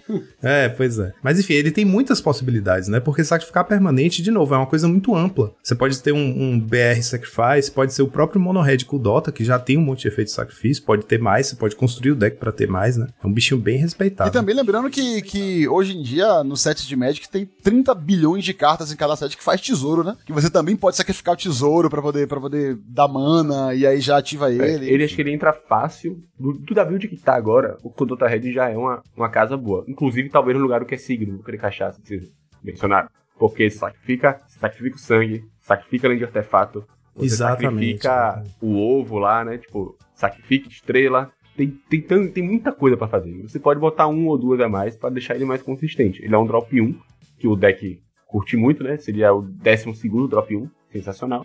3, 2 evasão, muito forte. Esse bicho é forte, ele- eu acho que ele com certeza joga. Dá pra fazer até um Goblin louco com ele. Ele é um drop 1 pro deck de Goblins. Tem Granada Goblin, você tem Goblin Raider, Goblin Slather. Ele vai ser um bicho interessante. Nossa, é mesmo, ele é um drop 1 excelente. É um drop Goblin, 1 né? excelente pro Goblin. Você tem 8 do, do Goblin que sacrifica e dá mais um, mais um. Tem 4 granadas. Você pode usar outra que sacrifica permanente dá 4. Então, assim, são muitas opções, assim. Acho bem interessante. Nossa, é isso, é isso. Quanto mais a gente fala sobre ela, mais sinergia a gente vai pensando, né? Porque são realmente muitos outlets diferentes em decks diferentes. Então, é uma carta muito potente. Essa daqui, eu acho que já dá pra recomendar cegamente. Pegue a carta, velho. A carta Ah, tem sim, tudo pra certeza. ser um sucesso. Ah, ela vai jogar em mais de um deck, com certeza. É, ela, ela, Com ela certeza. cumpre todas as, as checkboxes, assim, tá ligado? É carta, check. É de Magic, check. Tá? Cara, e assim, mais de um deck e mais de um formato também, né? Eu, eu, eu não ficaria nem um pouco surpreso se ela jogasse nos decks de Goblin, de Modern, de Legacy. Até porque nesses, nesses, nesses formatos você tem outras cartas que. Não lembro se, se essa carta é comum pra usar no Pauper, nem, mas tem, tem um Goblinzinho que é o 2 manas 1 barra 1, que quando ele entra em jogo você faz uma fichinha, ele tem eco. Quando ele en- entra ou sai. Conta, War Mortal. Então, assim, é um cara também que você É o War sacrifica. O War Marshal, exatamente. No Modern ele joga no, né, no, no- em algumas listas de, de Goblin. Então, assim, você já tá sacrificando lá na sua manutenção, né? Porque você não vai pagar o eco de graça. Tá 2-0 Menace já. Então, enfim, é uma carta com bastante potencial. Vamos avante, a gente ainda tá tecnicamente no vermelho, porque a gente tem agora um bicho artefato, mas que tem um nerf vermelho. Então a gente tá contando os bichos artefatos que tem custo vermelho nas habilidades, ou no nerf ou no prototype, como carta da cor, né? Aí a gente tem aqui o Scrapwork Mutt. Em português o nome dele é. Você vira lata. Vira-lata. Vira-latas de sucata, muito bom. É um cachorrinho, é um cachorrinho de um olho só, é um cachorrinho ciclópico, dois manas, 2 barra 1, criatura artefato cachorro. Quando ele entra no campo de batalha, você pode descartar uma carta. Se fizer, compre uma carta. E ele tem uma nerf que custa um qualquer e um vermelho, significa que você é uma habilidade, não é um cast, né? Então não pode ser anulado. Um qualquer e um vermelho, você, você devolve ele do seu cemitério pro battlefield com haste e no início da sua próxima end step você exila ele se ele fosse morrer ou se ele fosse sair do battlefield. Você exila e ele tem que. Ele só pode ser nerfado como uma sorcery. Eu, eu conversando com o Rubinho mais cedo, a gente ficou na dúvida: traz ou não traz o bichinho? E quanto mais a gente falava sobre ele, mais a gente percebeu o quanto ele é insano. Tipo assim, eu ia trazer por causa do Madness, mais uma vez eu advogando a favor do meu próprio deck. Porque no deck tava faltando um efeito tipo esse. Tem uns goblinzinhos lá vermelhos no formato, né? Tem, tem oito, você pode jogar com dois playsets, mas ele nunca vingou. que é exatamente dois manas, dois um, quando entra você pode descartar, se descartar compra um. Só, e era só isso e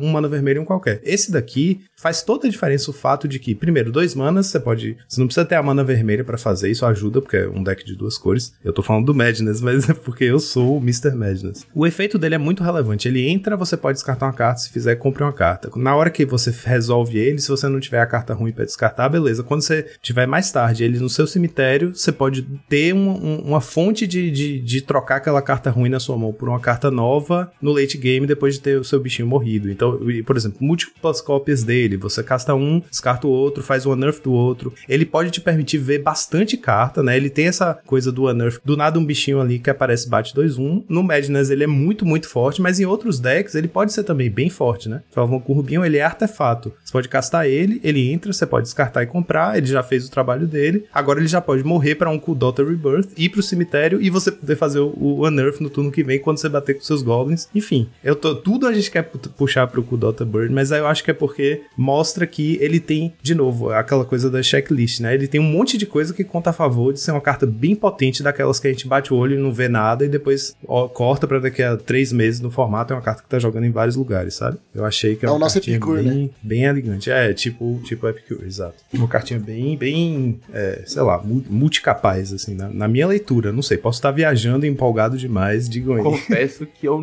quando olhei assim, eu passei meio que assim, tipo, ah, um nerf duas manas, nada demais, aí passei assim. Mas ver você falando, deu pra ver que em alguns decks específicos, como o Madness, é interessante, porque direto você tá no top deck, assim, quando tá jogando um jogo mais grind, você compra uma carta de Madness e fica naquela porra, eu espero comprar um Enable, eu, te, eu casto agora ela como no Hardcast, sendo que é horrível fazer isso. Então tem uma coisa no cemitério pra ativar futuramente o Madness, pra tirar uma lente da sua mão, bacana. Seguindo aqui, a gente vai passar pelo verde, quase sem passar pelo verde. Temos um, um artefato que segue a mesma lógica do cachorrinho que a gente acabou de passar, que ele é um artefato, mas ele tem um, um custo de prototype, que é uma habilidade nova desse, dessa, desse set, que custa três quaisquer verde-verde. É um Rus Goliath, que é o Golias de Ferrugem. É um constructo, a- a criatura artefato constructo, 10 manas, 10, 10, Reach Trample. Ele tem o prototype, que significa que você pode castar ela pelo custo de prototype, e aí ela ele se torna. Enfim, ele tem um, um outro custo. É como se fosse a mesma carta, só que ele tem outro custo de mana.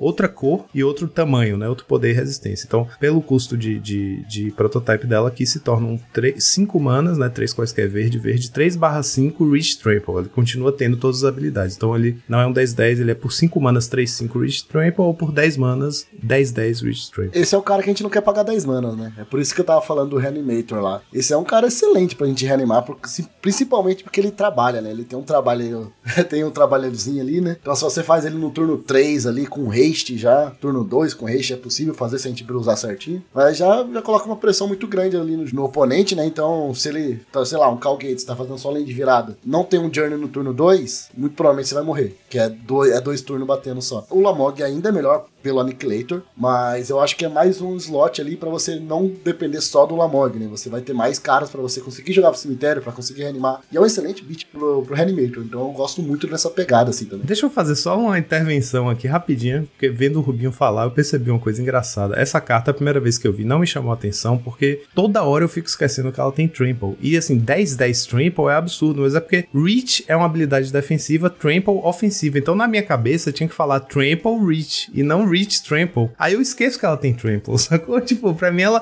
Eu, porra, pra que, que um bicho de 10-10 tem Reach, velho? Eu não quero bloquear com o meu bicho 10-10. Exatamente, Aí, não, é não, mas ele também tem Trample. Uma coisa que eu acho importante falar sobre, não só essa carta, mas sobre essa, essa mecânica prototype de modo geral, é que se você fizer uma criatura pelo custo de prototype você der, por exemplo, um, um Ephemerate, ele volta como um artefato grande. Então, assim, por exemplo, se você fez esse carinha aí por 5 mana 3, 5 e der um Ephemerate nele, ele vai voltar 10, 10. Isso, e- isso é algo, é algo que vai ser bem, bem relevante em outros formatos, eu acho. No pop eu não sei, né? Até, até porque, primeiro, você não quer pagar 5 mana pra fazer um 3-5, né? Você não quer. Mas, assim, essa, essa interação aí vai. vai- tem, tem diversas cartas assim, em outros formatos que vai, que vai ser bem, bem importante. E nesse caso específico desse bicho, né, ele não tem ETB, ele não é exatamente, ele não te dá incentivo pra efemerar, mas é uma coisa que é legal você pontuar, Rick, porque vale a pena talvez a gente dar uma olhada, a gente não vai fazer isso, mas vocês ouvintes darem uma olhada em todas as cartas que tem prototype pra ver. Se tem, será que tem algum ali que vale a pena pensar nessa estratégia Blink e tal? Casto ela barato, Blinko ela volta e fica mais Ah, forte. vou tá? fazer uma menção honrosa até, inclusive. Tem um, um outro com essa mesma mecânica de prototype, que é quatro manas, que quando ele entra no campo de batalha, você ganha vida igual ao poder dele. Talvez você queira fazer um Ephemerate nesse bicho. Pelo menos ele tem ETB. Então, realmente, funciona, é bem legal. Aí aqui, seguindo adiante, a gente agora sim che- chegou de fato na- nos artefatos, né? Vamos falar sobre o Energy Refractor. Ele é o refrator de energia, né? Só pode ser esse nome em português, não é possível que não seja. Refrator de energia. Artefato, dois manas, entra em campo de batalha, você dá um draw e ele tem a seguinte habilidade: você paga dois, adiciona uma mana de qualquer cor. Posso ser curto e grosso? Prisma justo. É isso. É, Eu, acho mais forte. É sério, Mais forte que Prisma? Assim, só se você quisesse ter muitas manas coloridas no mesmo turno, né? Porque assim, o- a- o, negócio de ser duas manas, eu acho que limita bastante, né? Seria só pra aqueles decks que realmente. Ele é aquela carta pra você combar e ganhar o jogo mesmo, né? Ah, vai que você. Você tem que ter duas vermelhas pra dar um, um Rolling Thunder, algo assim, né? E aí você consegue com esse e com um prisma só você não conseguiria. Mas o prisma eu acho que é uma carta mais. que faz mais trabalho, assim, ao longo do jogo, né? Às vezes você tá precisando só, só de, uma, de uma mana azul pra poder fazer um Muldrifter, por exemplo. Com esse cara aí vai ser mais difícil, né? Você vai ter que pagar uma mana a mais ainda e tal. Às vezes você não tem o Tron ainda, Nossa, né? essa carta é sensacional. Realmente, não dá pra fazer turno 3 ele e Mudrift. Mas ainda assim ele vai ocupar. Quer dizer, não sei se com certeza vai ser bom, né? Mas vão tentar botar ele no lugar do Prisma. E vão tentar reviver o velho Tronzinho cabeça. Porque é, é muito boa. No, no late game, no- até no mid game, na real, é muito bom você poder dar dois Pyroblaster né, numa resposta no counter. Eu, eu não sei se É vocês legal, viram isso, mas o, o, o Gavin Verhey, que é designer da Wizards e, faz parte também do, do, do grupo. Já falou Como que tá chama? de olho. né? Isso, ele falou que eles estão de olho, porque eles sabem que a carta é muito similar ao Prisma, né? Tem, tem suas semelhanças com o Prisma, e que ele acha, pelo que ele. Enfim, pelos playtests dele lá internamente, que não vai ser problema a carta, porém, eles estão de olho, porque caso aconteça alguma coisa, né? Caso ela seja melhor do que eles, do que eles acharam, eles podem tomar alguma ação. Meu Deus. É isso, lembrando que no nosso formato, o Fogtron, depois do bando Prisma, ficou mal das pernas porque não conseguia achar um artefato para esse slot aí, né? Que tivesse esse efeito de entrar e dar draw, porque é muito relevante para o Ghostly Flicker, que você, num jogo emba embaçado, assim, você consegue fazer um Flicker em dois prismas e comprar duas, transformar o Flicker num draw 2, né, instant speed, às vezes vira o jogo pra você quando você tá atravancado. O mana fixing pra qualquer cor é, tava muito complicado de, de conseguir, né? O pessoal colocava ali os, os, os signet, né? Mas aí tende a funcionar melhor quando você tá jogando com duas cores só. Você escolhe aquele signet, faz o playset do signet e acabou. Então você misturar, ah, vou botar dois sinetes UG, dois azórios e dois isso aqui pra tentar resolver minha- meus splash, fica, fica muito inconsistente, né? E a cineta, assim, é- Isso. é- enfim, a cineta tem, tem a vantagem que ela acelera, mas por outro lado, tem a desvantagem que ela não compra carta, né? Então eu acho que. Eu não sei, eu acho que o, que o Tron. Porque assim, eu, eu não, não estou totalmente a par de como estão as listas de Tron hoje em dia. Mas eu acho que, que o fato de você comprar uma carta me parece mais interessante do que. Sim, é, é, é- é super importante. É, é muito. Super É importante. o, Então, é o que não hoje em dia, o Fogtron, ele ou é Eggtron, com o combo do altar de Ashnod. Inclusive, será que essa carta pode quebrar o altar de Ashnod? Faz duas manas incolores? Enfim, é outra Com coisa. certeza. E o outro Verdade, Tron que rola de vez em quando foi até que eu joguei semana passada na, na loja lá, Juca. Foi, é o W-Tron, que usa quatro Cinete. O lance do Cinete não é só que ele rampa, é porque ele faz duas manas coloridas. É a parte mais importante dele, assim. É, e essa, não sei. Eu voltaria a jogar com Fogtron facilmente com esse Prisma novo. Testaria, pelo O lance é que é isso, né? Ela é um pouco mais lenta, mais equilibrada, e a gente tá falando de um formato que tá super agressivo, super rápido, e o Tron, tipo assim, na época que o Tron reinava no formato, às vezes o jeito de atacar o Tron era isso, né? Você tentar fazer um turno 3, turno 4, antes do Tron ter resolvido sua mana. E com isso no lugar do Prisma, é mais lento ainda pra resolver a mana colorida, né? Então, é, parece, é por isso que eu falo, parece bem justo. Mesmo que tivesse Prisma hoje, acho que o Tron ia continuar apanhando difícil, pra né? Total Red, ia continuar apanhando pra, pra Affinity. Acho que nem sei se do Terra ganhava, mas enfim. Eu, hoje o Tron tá muito lento, essa carta não vai melhorar muito a situação dele, mas vai voltar a existir. Vai voltar a existir. É, voltar a existir a possibilidade de splashar tudo no Tron é, é interessante pra você começar a contemplar a possibilidade de um controlzão voltar pro formato. Eu fiquei viajando nessa, nesse artefato no familiar também, porque eu falei mais cedo do cara azul, né, que compra carta. Que você faz mana infinita branca com certa facilidade. Você pode filtrar ela pra azul agora. Com Manifeito Azul, você ganha o jogo de várias Eu formas. não sei se no familiar, porque no familiar tem o prismário, e se ele fosse lá. É porque lá não é problema comprar carta, então ele poderia usar aquele prismário. É prismário, é uma criatura que tem a mesma Mas é uma efeito. criatura, É um- o problema tá aí. Ele é um artefato. Então, mas é que você faz se você faz a dois e mana de compra uma carta cor, quando entra, pô. Ele é um alvo de flick. Pode também. ser, mas eu acho que se pro familiar já teria, já funcionado, sabe? O que eu gosto dele no Tron é que é, é isso que vocês falaram, ele é lento no começo, mas ele só ele é feito pro Tron, realmente. Não vai ser igual o Prisma que jogava no, no, no Boros, porque você não vai querer pagar duas manas pra filtrar, isso é ruim. Mas no Tron, onde você tem várias. Você consegue fazer várias ursas ou várias minas ali. Nossa, fiz uma sem querer, mas. Vamos lá. Você vai conseguir fazer várias lentes de Tron ali. E nisso, antes eu jogava contra o Tron, por exemplo, eu jogando contra o Tron, eu contava quantos prismas ele tinha pra saber quantas mágicas ele ia fazer no turno. Porque geralmente era isso. Se ele tinha dois prismas, ele ia fazer duas mágicas no turno. Ele não passava disso. Porque eram as duas manas coloridas que ele tinha.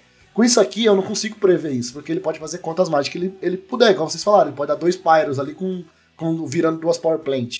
Isso, e só com um desse na mesa, sabe? Ele não precisa de dois prismas. Eu já ganhei de Tron dele zicano, que ele só tinha um prisma ali na mesa, conseguia fazer uma mágica por turno, e aí você consegue desenvolver. Isso aqui, claro, no early game ele vai ser bem fraco. Realmente ele vai, eh, vai continuar perdendo para o Dr. Burn, não, vai- não é o Tron que vai ser opressor, mas o fato dele conseguir fazer mais mágicas do que ele antes fazia, eu, é o que deixa essa carta melhor do que o Prisma pra mim no Tron. Eu acho que se tivesse Prisma e ela, o pessoal ia tirar o Prisma e colocar ela. Esse é o meu ponto, eu tiraria. Não. Você é burro, cara. Que loucura. Como você é burro. Que coisa absurda. Isso aí que você disse é tudo burrice. Burrice. Eu não, não, não, não consigo gravar muito bem o que você falou, porque você fala de uma maneira burra. Eu acho que não, porque quando você chega num ponto do jogo, você pode. Que esse cara faria muito mais mágica do que um normal. Você tá jogando de Tron, meu amigo? Você chegou no late game? Você já ganhou, pô. Não precisa disso. Chegou no late game Então, de precisa, Tron, é, acho. tipo, acabou, tá? Você vai ganhar o jogo, não importa. Mas é interessante, assim, no meio do jogo, assim, no mid game, você poder dar dois pyro ou fazer tipo, duas mágicas, dois counters, assim. É bem bacana. Espero que a gente tenha conseguido convencer o Lucão a ter esperança no Tron de novo. Porque ele ficou, ele ficou primeiro Você vai red, jogar no ovo Tron também. Ele ficou primeiro reticente, ah, não sei se ela é forte o suficiente, e depois ficou puto quando teve o tweet do, do Gavin Verhey. Ele, Falando, porra, né? já tô pensando em banir a porra da carta. É, pois é, velho. Mas acho que a galera, a galera chia demais, sabe? Tipo, que ranço é esse contra o Tron, velho? Que já estão reclamando da carta que não lançou ainda, que parece super, super justa pro deck, sabe? Caralho, não perdoa mesmo. Não, o Tron voltou, gente. Pode. Aí, Lucão, já, já tira o, o Tron da pasta, começa a shieldar ele. Sei que o nosso capitão Breno também aí, ó, vou dar um abraço também. Já, já comprou quatro foil, nem saiu ainda, já comprou as quatro Talvez essa carta finalmente quebre também o altar. O, o Tron com os eggs, ele rola em alta, né? Tipo, é bom, é aquele deck que é bom, ele é bom, mas no mall ele é meio que inviável, fora tipo, duas pessoas que conseguem jogar com ele e não perdendo tempo. Na vida real ele, ele dá muito trabalho também, mas é um deck forte, tá? Esse, Prisma dá um gás na porra, porque o deck sofre pra fazer mana colorida direto. Porque os eggs que ele usa consomem no uso. E ele não tem tanto slot pra lente colorida. Ele usa normalmente básica até, porque ele quer acelerar o jogo, né? Você poder fazer um prisma que entrou, comprou a carta e que pode fazer duas, três disputas no turno, muito bom, velho. Você, você usa build de atalho da Shinod, você tem mana colorida também, acesso à vontade infinita assim, quando você faz o combo. Então, bem legal, bem legal, bem legal. A gente vai trazer aqui rapidinho Goblin Firebomb. Custa uma mana incolor. Artefato. Em, em português, bomba de fogo Goblin. Ele tem flash. E é a seguinte habilidade: paga 7, vira, sacrifica ela, destrói permanente alvo. A gente tem Scour from Existence, que custa 7 manas. Ela em português se chama Varrer da Existência. 7 manas incolores, é uma instantânea e exila permanente alvo. Então, né, tipo, é, um, é uma mana mais barato. Só que ela resolve de uma vez, não é aquela carta que você pode baixar e deixar na mesa e deixar pra usar o, o efeito quando for relevante, né? E aí sim se torna incounterável, porque tá na mesa já. E é uma carta horrível de, de, de anular, um artefato de um mana que só vai ser relevante quando você tiver 7 manas pra ativar ele, né? Então vai ser. É aquela cartinha que você encaixa no LT ali, puf, deixa na mesa pra resolver uma permanente problemática. Aqui ele tá na forma crua, né? O Scour from Existence é um instante de 7 manas que exila a permanente alvo, é incolor. E a outra é aquela.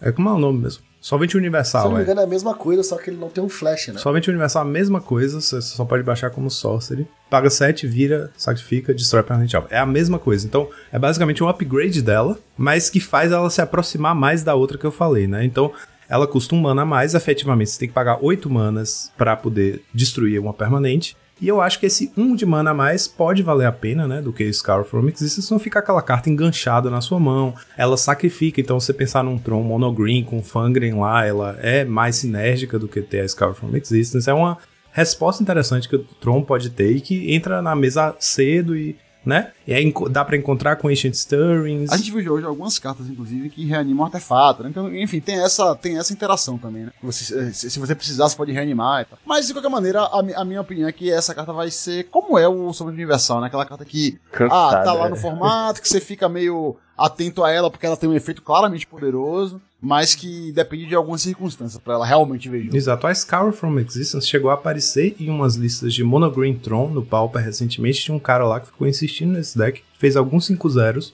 Era o Monogreen Tron, enfim, Tron bichão, né? Uns monstrões lá e usava Scour from Existence como remoção. Então, tipo, nesse deck seria estritamente melhor usar essa solvente universal porque ele usa o Fangry Marauder, né? E porque ele tem também o. Não lembro se Ancient Stirrings pode pegar uma carta incolor ou tem que ser uma É, permanente incolor. Eu acho que é carta. Ah, É uma- então, é uma ah, carta. então pra isso, pra isso não faz diferença. Não, eu acho interessante que daí já são três cartas que você falou que tem praticamente o mesmo efeito. Eu já fico pensando. A galera gosta de fazer Ponza. Isso aí vira um Ponza colorless, né? Você faz um Tron Ponza. Imagina que legal que ia ser. Só pela pira, assim. Já tem 12 cartas que fazem o mesmo efeito. Já funciona. Três manas, destrói a land alvo. No, God! No, God, please, no! No! No! E aí, galerinha, vamos brincar aí, vamos ver.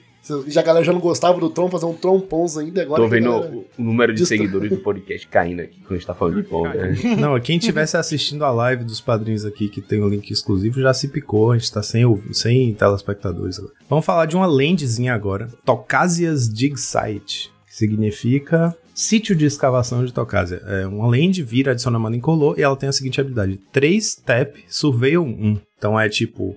Lembrando aí das lands de, de Strixhaven, né? Que faziam mana de duas cores, entravam virados, você paga 4 tap pra fazer Scry 1, 3 tap pra Surveil 1, é estritamente melhor, né? Surveil é normalmente melhor do que Scry, né? Na grande E maioria. em geral, sim, né? E no Pauper especialmente, tem muita carta que é boa no cemitério, muitas é, sinergias de cemitério. A desvantagem seria ela fazer mana só em color, mas a desvantagem já se compensa porque ela não entra virada, ela entra em pé. Então é uma cartinha bem, bem potente aí. Eu não sei exatamente aonde ela jogaria de cara, mas pô, com certeza uma land muito relevante. Ela é bem né? massa. né? Tem que lembrar também que as Skylands do ciclo né, lá de, de Strixhaven não tem todos os, os color pairs. Então, se fizer um B controlzão assim clássico, B Teachings, não tem a, a dual. Então, olha, pode entrar, né? E lembrando, e lembrando ainda, né, né, Camp, que, tipo, normalmente os decks que usam ela, que não sejam decks, assim, tipo, de mana super pesada, até num Boros Synthesizer a gente via jogar uma cópia, né? Era sempre uma cópia da Scryland. E essa daqui, você pensa, tipo, assim como tem o Radiant Fountain em decks, assim, que, né, de, de mid pra late game, de valor, né, grind, coisas como Boros Synthesizer, se for uma build mais, mais mid-range, etc. Aquele Mardu Synthesizer, uma carta dessa, assim, é super fácil de imaginar na, na mana base você colocar uma delas, sabe? Tipo, ela entra, faz mana incolor, é um deck que tem muito artefato pra castar, então a mana pode ser, não é aquela mana que vai ficar morta, né? Enfim, é uma carta bem jogável, muito bem-vinda ao formato, achei muito, muito bacana essa Só carta. dificulta o counterzinho de seu pai no turno 2, mas fora isso é muito boa. Eu gosto bastante desse tipo de land. Só senti falta da, das lentes que destrói land, né? A gente tá falando bastante aí. Pra ajudar um pouquinho nessas. Desses tipos de land que vem legalzinho, assim, ó. Às vezes isso numa, match, numa mirror de controle, você. É uma carta que vai fazer diferença, sabe? E você ter como lidar com a land do oponente. Não falando que ela vai ser opressora, mas é, é legal você ter essas lentes que destrói terrenos pra lidar com esses tipos de cartas também, em qualquer situação. Então eu, eu tô pedindo muito aí pra Wizards trazer uma dessa pra gente. Galera, a gente não defende o Ponza não, viu, gente? Essa é uma opinião pessoal. Não, mas não é Ponza. É tipo Field of Ruin, a minha opinião. É que não é uma land que vai destruir e não vai deixar você jogar. É, é, é o Field of- Tipo, você vai destruir uma land, um gate, por exemplo, do oponente Basilisk Gate, e ele vai pegar uma base que ele vai continuar o jogo dele. Ele só não vai ter uma land que vai te, ma- vai dar, te dar, vai te dar 10 de dano na, na, na volta. Então vamos combinar. Então é mais ou menos esse ponto. Tem que só pode dar alvo em portão. Que eu não quero ter minhas, minhas tronlentes, nem minhas bounce lentes sendo quebradas, não. Justo agora, justo um- agora que estão deixando voltar a Se minha sonhar. bounce Com tomar um. Ghost Quarter aí, ou, um- ou aquela que, joga, que, é, que é duas manas pra ativar, eu fico triste da vida.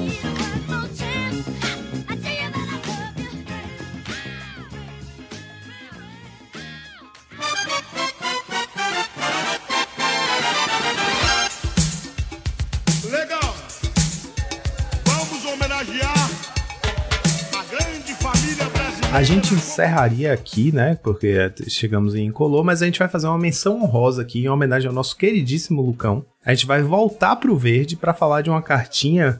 Que é, a, que é a cor que ele mais gosta do Magic, né? A Certeza. gente vai falar de uma cartinha cujo, no- cujo nome é Tomaku Honor Guard. Em português, em português eles não fizeram esforço em acabar com a caco- cacofonia dela e o nome é Guarda de Honra de Tomaku. Esse gosta, ele é honrado ainda em tomar. Eu, eu- quando eu mostrei essa carta pro Lucão, ele falou, velho, você tem que levar ela como minha menção honrosa. Porra, por favor, pelo amor de Deus. é- quando- eu falei que quando a gente não achava que podia ficar mais escancarado do que Kenku, né? Que ficou brincando que era quem quer cu. Quem quer Aí cu, aqui, é? toma cu, tá escrito lá, toma cu, é isso mesmo, velho. Foda-se. Eu não acho- vou nem tentar. Eu acho que Tomaku, Tomaku é no mesmo nível de Keranos, o, deu- o deus da tempestade. Meu Deus. Não, tem o. Toma, Toma cu, cu querendo junto. No é ciclo lá verde, da né? carta azul e da carta branca, que Mila 3, né? Tem também o Sucateador Similar. Tomaku e o Ravenous Gigamol. Giga mole. Giga mole, é. Tem um giga mole. Enfim, mas uh, falando sério aqui sobre o Tomaku Honor Guard, ele é um qualquer, um verde, 3 1, é humano soldado com Ward 2. É interessante, é uma carta interessante. A gente... Tipo assim, um bicho 2 mana 3 1, em geral não é bom, né? Porque você vai bater pra cima de uns blockers fudido que vão matar seu bicho. Mas aqui, como a gente tá falando de um Ward 2, é uma carta que você tem incentivo pra investir nela, né? Colocar auras nela, equipar coisas nela. Eu não sei se ela tem shell, eu não sei se ela... Eu tô mais falando que é uma- um Stomp, corpo talvez. interessante. É, Stomp talvez, mas acho que não, sinceramente. Pô, é, a gente teve uma galinha, né, que entrou em, em Infinity, que é 2 manas 2-2, Ward 2, e É, que ainda tem um acho negócio melhor, né? lá que ela entra e dá o ticket, coloca o adesivo, blá blá blá, Ai, essas merda aí. não quero nem pensar.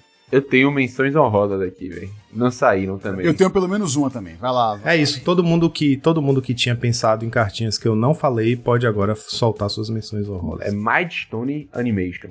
Encantamento azul de 4 manas, 3 genéricas e uma azul. Encanta artefato. Quando entra, você dá um draw e o bicho é um 4-4. É um Kenku, basicamente, só que é 4-4 e dá um draw. Nossa, velho, ela, eu tinha perdido completamente o fato de que ela dá um draw. Ela dá um draw. Essa Isso parte muda do draw tudo. chama atenção, né? O Kenku é massa porque dá voar e é um Nossa, corpo sim, sim. barra 1. Essa é massa porque é 4 barra 4, né? Bate mais, mas dá o draw. Não, o legal é que você pode fazer o Kenku e depois colocar ela na, na criatura que o Kenku fez ali. Daí ela fica uma 7-7 fly indestrutível. Ainda tem isso, é verdade. E dá um dro- Olha pra você ver. Que Essa carta é. É verdade. Não, porra, a carta é super jogável, velho. Apesar da mana alta, é super jogável. né? A carta que eu, que eu, que eu vi, que eu daria minha, minha menção honrosa, é uma carta que chama-se Wickstone Subjugation. Que é mais uma carta naquela, naquela pegada que o nosso amigo Rafa Gil chama de Espadas Envirados, que é, uma, que é uma, uma remoção azul de humana e tal. E que essa carta ela faz o seguinte: ela é humana, aura, en- encantar artefato ou criatura. Quando ela entra em jogo, você pode pagar três manas, de- manas quaisquer. Se você fizer, você vira a permanente encantada. E a permanente não desvira, né? Então, assim, ela pode ser uma, uma remoção azul de humana pra uma criatura que já bateu. Ou se você tiver quatro manas, você pode virar. É, o, que, o que me chama a atenção nessa carta é que eu, eu quero ainda, algum dia na minha vida, fazer a seguinte jogada. O oponente faz mana, artefato indestrutível virada e passa. E eu faço ilha, isso, isso na linha dele. Eu quero fazer isso ainda, em algum momento. Nossa, eu pensei Hum, é verdade, exatamente velho. nessa jogada, velho. O problema é que eu ia ficar pensando aqui depois que a Link continua gerando mana por causa do Affinity. Sim. Mas ela dá uma A, a atrapalhada mecânica legal. de Affinity é. A Exato. Affinity- Essa carta é uma carta delicada porque da forma como o Affinity funciona hoje, né? Em geral, você vai estar pagando mana azul, jogando uma carta fora para o oponente ou imediatamente ou no futuro próximo sacrificar além de inútil e comprar carta e fez zero diferença no- a, a longo prazo. Eu acho que ela pode ter, ter aplicações assim em decks como, por exemplo, até mesmo o, o, o, o antigo BR Madness, ou então o, o Jun de Cascade, que assim, que usa também lentes artefatos que você pode parar em, um, em um momento, um momento no early game assim, ou pode parar também uma criatura dele no late game, né? Se ele tiver uma- uma- um, um bichão, um Trample, um 6-6 Trample Cascade, e você pode pagar 4 pra parar, se ele tiver batido já se paga um só. Enfim, é uma carta que eu achei bem interessante. Assim, ela, ela certamente vai estar entre as minhas entre as minhas, minhas compras de pauper desse set, porque eu acho que ela pode ter alguma, alguma, algumas implicações. Poxa, falou em artefato, eu lembrei de uma carta que ela não é boa, mas quando eu olhei, eu achei que era fantástica. Só que aí eu li a carta, aí eu li a carta, daí explica a carta, e eu vi, caramba, que carta horrível. Que é Stern Lesson. Mágica genérica, duas manas genéricas e uma mágica e uma mana azul, três manas, instantânea. Compre duas, depois descarte uma carta, crie uma Power Stone virada. Aí eu falei, caramba, uma carta que cicla e faz uma pedra de mana, Instant Speed, sensacional pra jogar com o X-Control. Só que aí eu olhei depois o que, que é uma Power Stone e eu achava que era uma pedra de mana que gera incolor. Mas uma pedra que, de mana que gera incolor que só pode ser usada pra castar artefato. Na verdade, não. Então, Opa, ela não pode lá. ser usada, ela não Calma pode ser lá. usada pra castar não artefatos, mas ela pode ser usada pra castar artefatos ou pagar por habilidades. Então, ó, já dá pra ativar o prisma ali.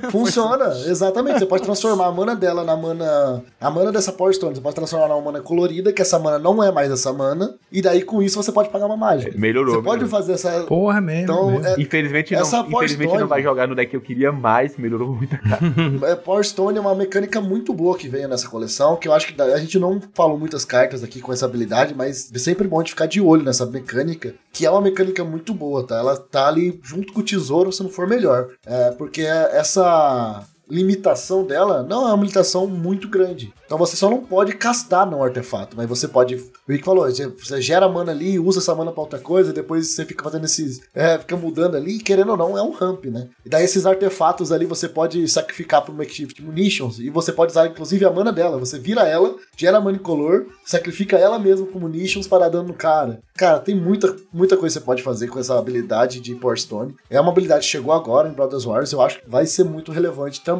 Só que tem que dar uma lapidada melhor, olhar as cartas mais nas shells, né? Não é uma carta boa no vácuo assim que vai funcionar. Mas é uma mecânica que eu acho que é bom a gente ficar de olho. Bom, eu vou trazer aqui a minha menção rosa, que é Overwhelming Remorse, em português, Remorso Avassalador, quatro quaisquer, uma preta, mágica instantânea, ela custa um a menos pra ser conjurada para cada carta de criatura em seu cemitério. Aí exila a criatura ou Planeswalker alvo. Então no Pauper, no deck certo, é um mana instantânea, exila a criatura alvo. eu sou, eu sou, no meu coração, jogador de Limited. E por conta disso, essa, essa foi talvez a carta que eu olhei assim pela primeira vez no set que mais me animou. Porque eu acho que ela vai ser insana em Limited. Se ela, se ela for assim, ó, quatro manas instante que exilam. Ela é muito forte alta, ainda. ela, ela já é forte. E ela vai ter situações que você vai né, conseguir comprar ela depois e fazer ela por um, por duas manas e ter mais mana pra fazer mais coisas, sabe? Ela me parece uma carta muito boa em Limited e assim, qualquer carta que você potencialmente vai castar por um mana pra, pra exilar qualquer coisa, tem que ter atenção, né? É, talvez ela funcione em Pauper aí, em alguma, em alguma build que, que se Com tenha certeza. bastante Acho que a única limitação do Pauper é que ela só seria ok em duas manas e boa em uma.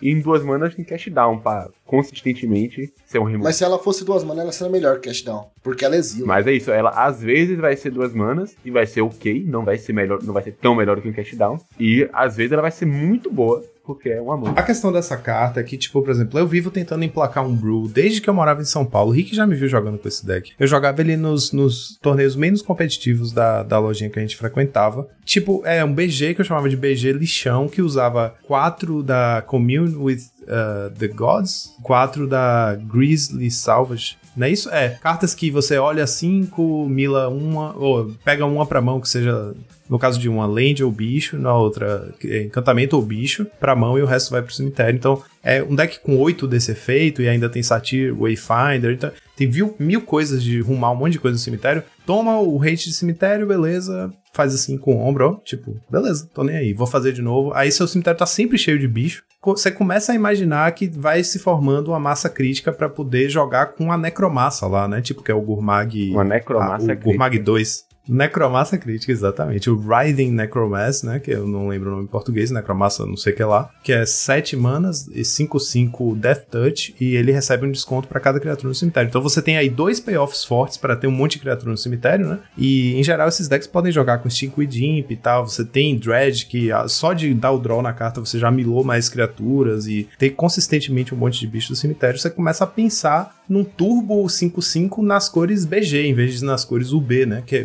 vira uma outra estratégia. Claro, tem que ser mais focado em bicho, porque precisa ter muito bicho no deck. Mas você começa a. Eu acho que começa a se desenhar incentivos pra você jogar com esse deck. E das vezes que eu joguei lá, eu não, eu não joguei torneio na lojinha ainda, mas o Camp já me viu levar o deck, chegar mais cedo no dia do torneio, ficar brincando lá, treinando, né, com os amigos e ver que o deck realmente tem poder, velho. Você tem muitas coisas boas nessas cores pra poder abusar dessa estratégia e essa carta é um excelente incentivo pra brusar essa, essa estratégia. Em deck meta, ele entra fácil no sideboard de Psycho Storm. Eu- exatamente. Já coloquei, inclusive, aqui para nos meus aqui. Assim, nas minhas listas, né? Que ainda não tem as cartas, mas com certeza já vai entrar no, no Cycling Storm. E no Mogwarts também. Porque basicamente no Cycling Storm ela tá sempre atendendo a demanda e vai ser sempre um mana exila a criatura alvo. Né? Se não tiver, você tá perdendo o jogo ridiculamente mal. E A última é coisinha é que ela também tem um fato dela exilar, né? Hoje no nosso formato tem várias criaturas aí que é difícil de ficar lidando.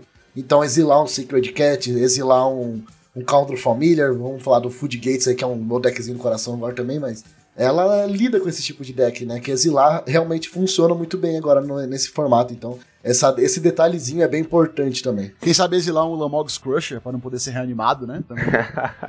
Olha aí, olha aí. Também, realmente. Então é isso, cobrimos aqui todas as cartinhas Pauper e eu queria pedir para cada um de vocês trazer a sua carta favorita para o formato, em termos de a carta que eu estou mais empolgado para jogar quando o set sair. E aí pode ser das- entre as menções honrosas também, não precisa ser só as cartas que a gente cobriu aqui. Se você a sua favorita não é nenhuma dessas, traga e aí beleza, tudo é livre. É, eu acho que a carta que eu, que eu tô mais animado pra poder testar em algum momento e gostaria de jogar com ela é a Recommission. Porque, primeiro, eu, eu, eu gosto muito de, de jogar com branco e ela, ela faz bem o tipo de coisa que eu gosto de fazer, que é ficar enrolando, né? Tipo assim, trazendo de volta, durdlando durante o jogo. Então, você dá mais. Mais maneiras de você fazer isso, né? Mais chance de você trazer coisa do cemitério pra poder bounçar mais coisa, pra comprar mais carta, etc. Então ela- ela seria uma carta que eu gostaria muito que ela é, terminasse sendo jogável. Então, a minha carta é o é, Bitter. É Bitter, né? Bitter Reunion. Eu gostei muito desse encantamento. Acho que dá pra pensar em muita Brill com ela. Então, por esse motivo, é, eu vou escolher ela. Que eu já tô pensando em várias ideias malucas aqui. Até mesmo com o Skyfisher usar ela, sabe? Porque consegue ficar dando bounce. Então, dá pra tentar bastante coisa com ela aí. Vou- e eu, com certeza, vou trazer vídeo com isso. Então, é, com certeza é minha cartinha. Tronzinho cabeça. É claro que eu vou testar o Prisma novo, né, velho? Energy Refractor aí. Que saudade que eu tava de jogar de Tron. Fico feliz em ver sua empolgação, velho. Quando eu vi essa carta, eu fiquei muito, muito feliz.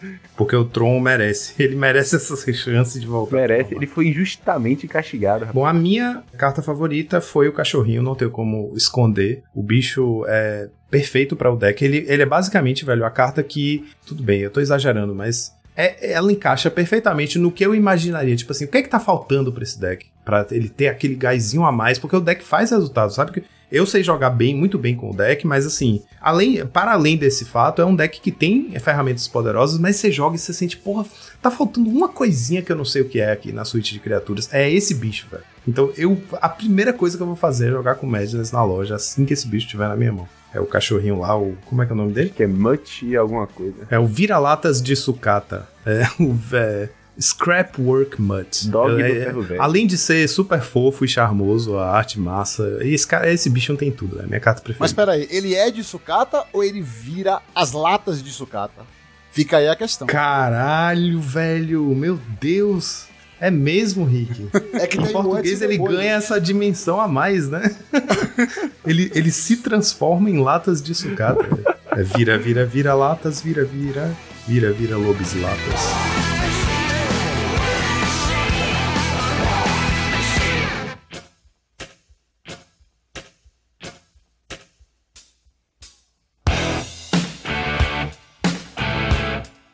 Então, pessoal, chegamos agora à parte pioneer da nossa review aqui de Brothers War. E vamos agora, mais do que nunca, contar com a expertise dos nossos convidados, porque nossos os hosts que vos falam, nosso, nossos, o host e o co-host aqui são mais especialistas no Pauper, né? Estão aí diletantes no formato Pioneer, mas a gente manja menos. Mas assim, manja alguma coisa. Então a gente pode pelo menos participar da discussão, mas vamos lá. A mesma lógica aqui vai se aplicar, tem 12 cartinhas que a gente vai passar. Depois que passar, se tiver qualquer menção honrosa, vocês podem trazer. E as cartinhas, aliás, já que eu não manjo, né? Dar crédito onde o crédito é merecido, falar que foi Rick que é, me ajudou aqui a selecionar essas cartas. As cartas que iremos cobrir, mais uma vez, vamos passar na ordem, né? A gente vai branco, azul, vermelho. Quer dizer, seria branco, azul, preto, vermelho, verde, mas a gente não vai passar por nenhuma preta, então. Branco, azul, vermelho. Aliás, vai sim, tem uma Vai preta, tem uma ter. preta. Tem preta sim. Eu conheço Tem, só tem, tem, nome. preto, tem preto. É branco, azul, preto, vermelho, verde, multicor, incolor. Vamos nessa ordem.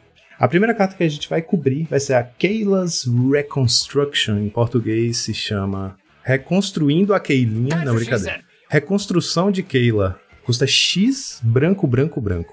Feitiço, você olha os 7 cartas do topo do seu Grimório, coloca no campo de batalha até X cartas de criatura ou artefato com valor de mana igual ou inferior a 3 dentre eles. Coloca o restante no fundo do seu Grimório em ordem aleatória. Tá, peraí, que essa tem que fazer conta. Quebrada. Basicamente, Quebrada. basicamente ela é uma, ela é uma, uma variante de Collected Company, né? Ela, ela faz basicamente o que a Collected Company faz, só que ao invés de seis, ela olha sete cartas.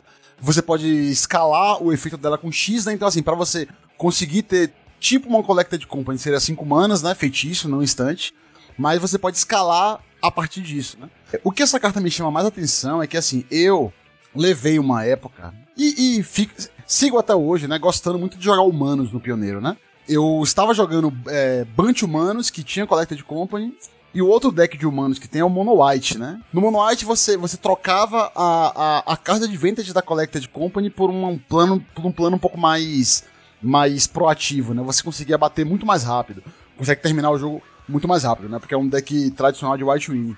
E essa carta me parece extremamente interessante, porque assim, da maneira como esse deck de humanos ele tá, ele tá funcionando hoje, eu não sei se ela entra nele, nele exatamente, porque ela é muito cara, né? O- ele é um deck que quer normalmente parar a curva em, em 3 manas, então ele, ele não quer realmente pagar 5, 6 manas por esse efeito. Mas ela é um efeito muito, muito, muito forte. Até porque ela pega também artefatos, né? Então, assim, se você começar a parar pra pensar as possibilidades de, de pegar artefatos, no- tanto no Pioneer quanto em outros, em outros formatos também, eu tô achando que, que o que esse set vai fazer é que ele vai é, é, trazer pro Pioneer um, é, é, algumas opções de decks focados em artefato, né? Que é algo que não tem muito hoje, assim. E eu acho que essa carta pode ser uma, uma parte fundamental de um desses decks, né? Ou também ela pode ser usada em decks de criatura tradicional para poder realmente né, fazer o efeito que uma Collected Company faz. De qualquer maneira, eu acho que ela é uma carta bem interessante e potencialmente muito poderosa. Eu gosto dela também, como a Company. Agora, por exemplo, nas vídeos humanas atuais, né? Tipo, pensando no, no que rola agora.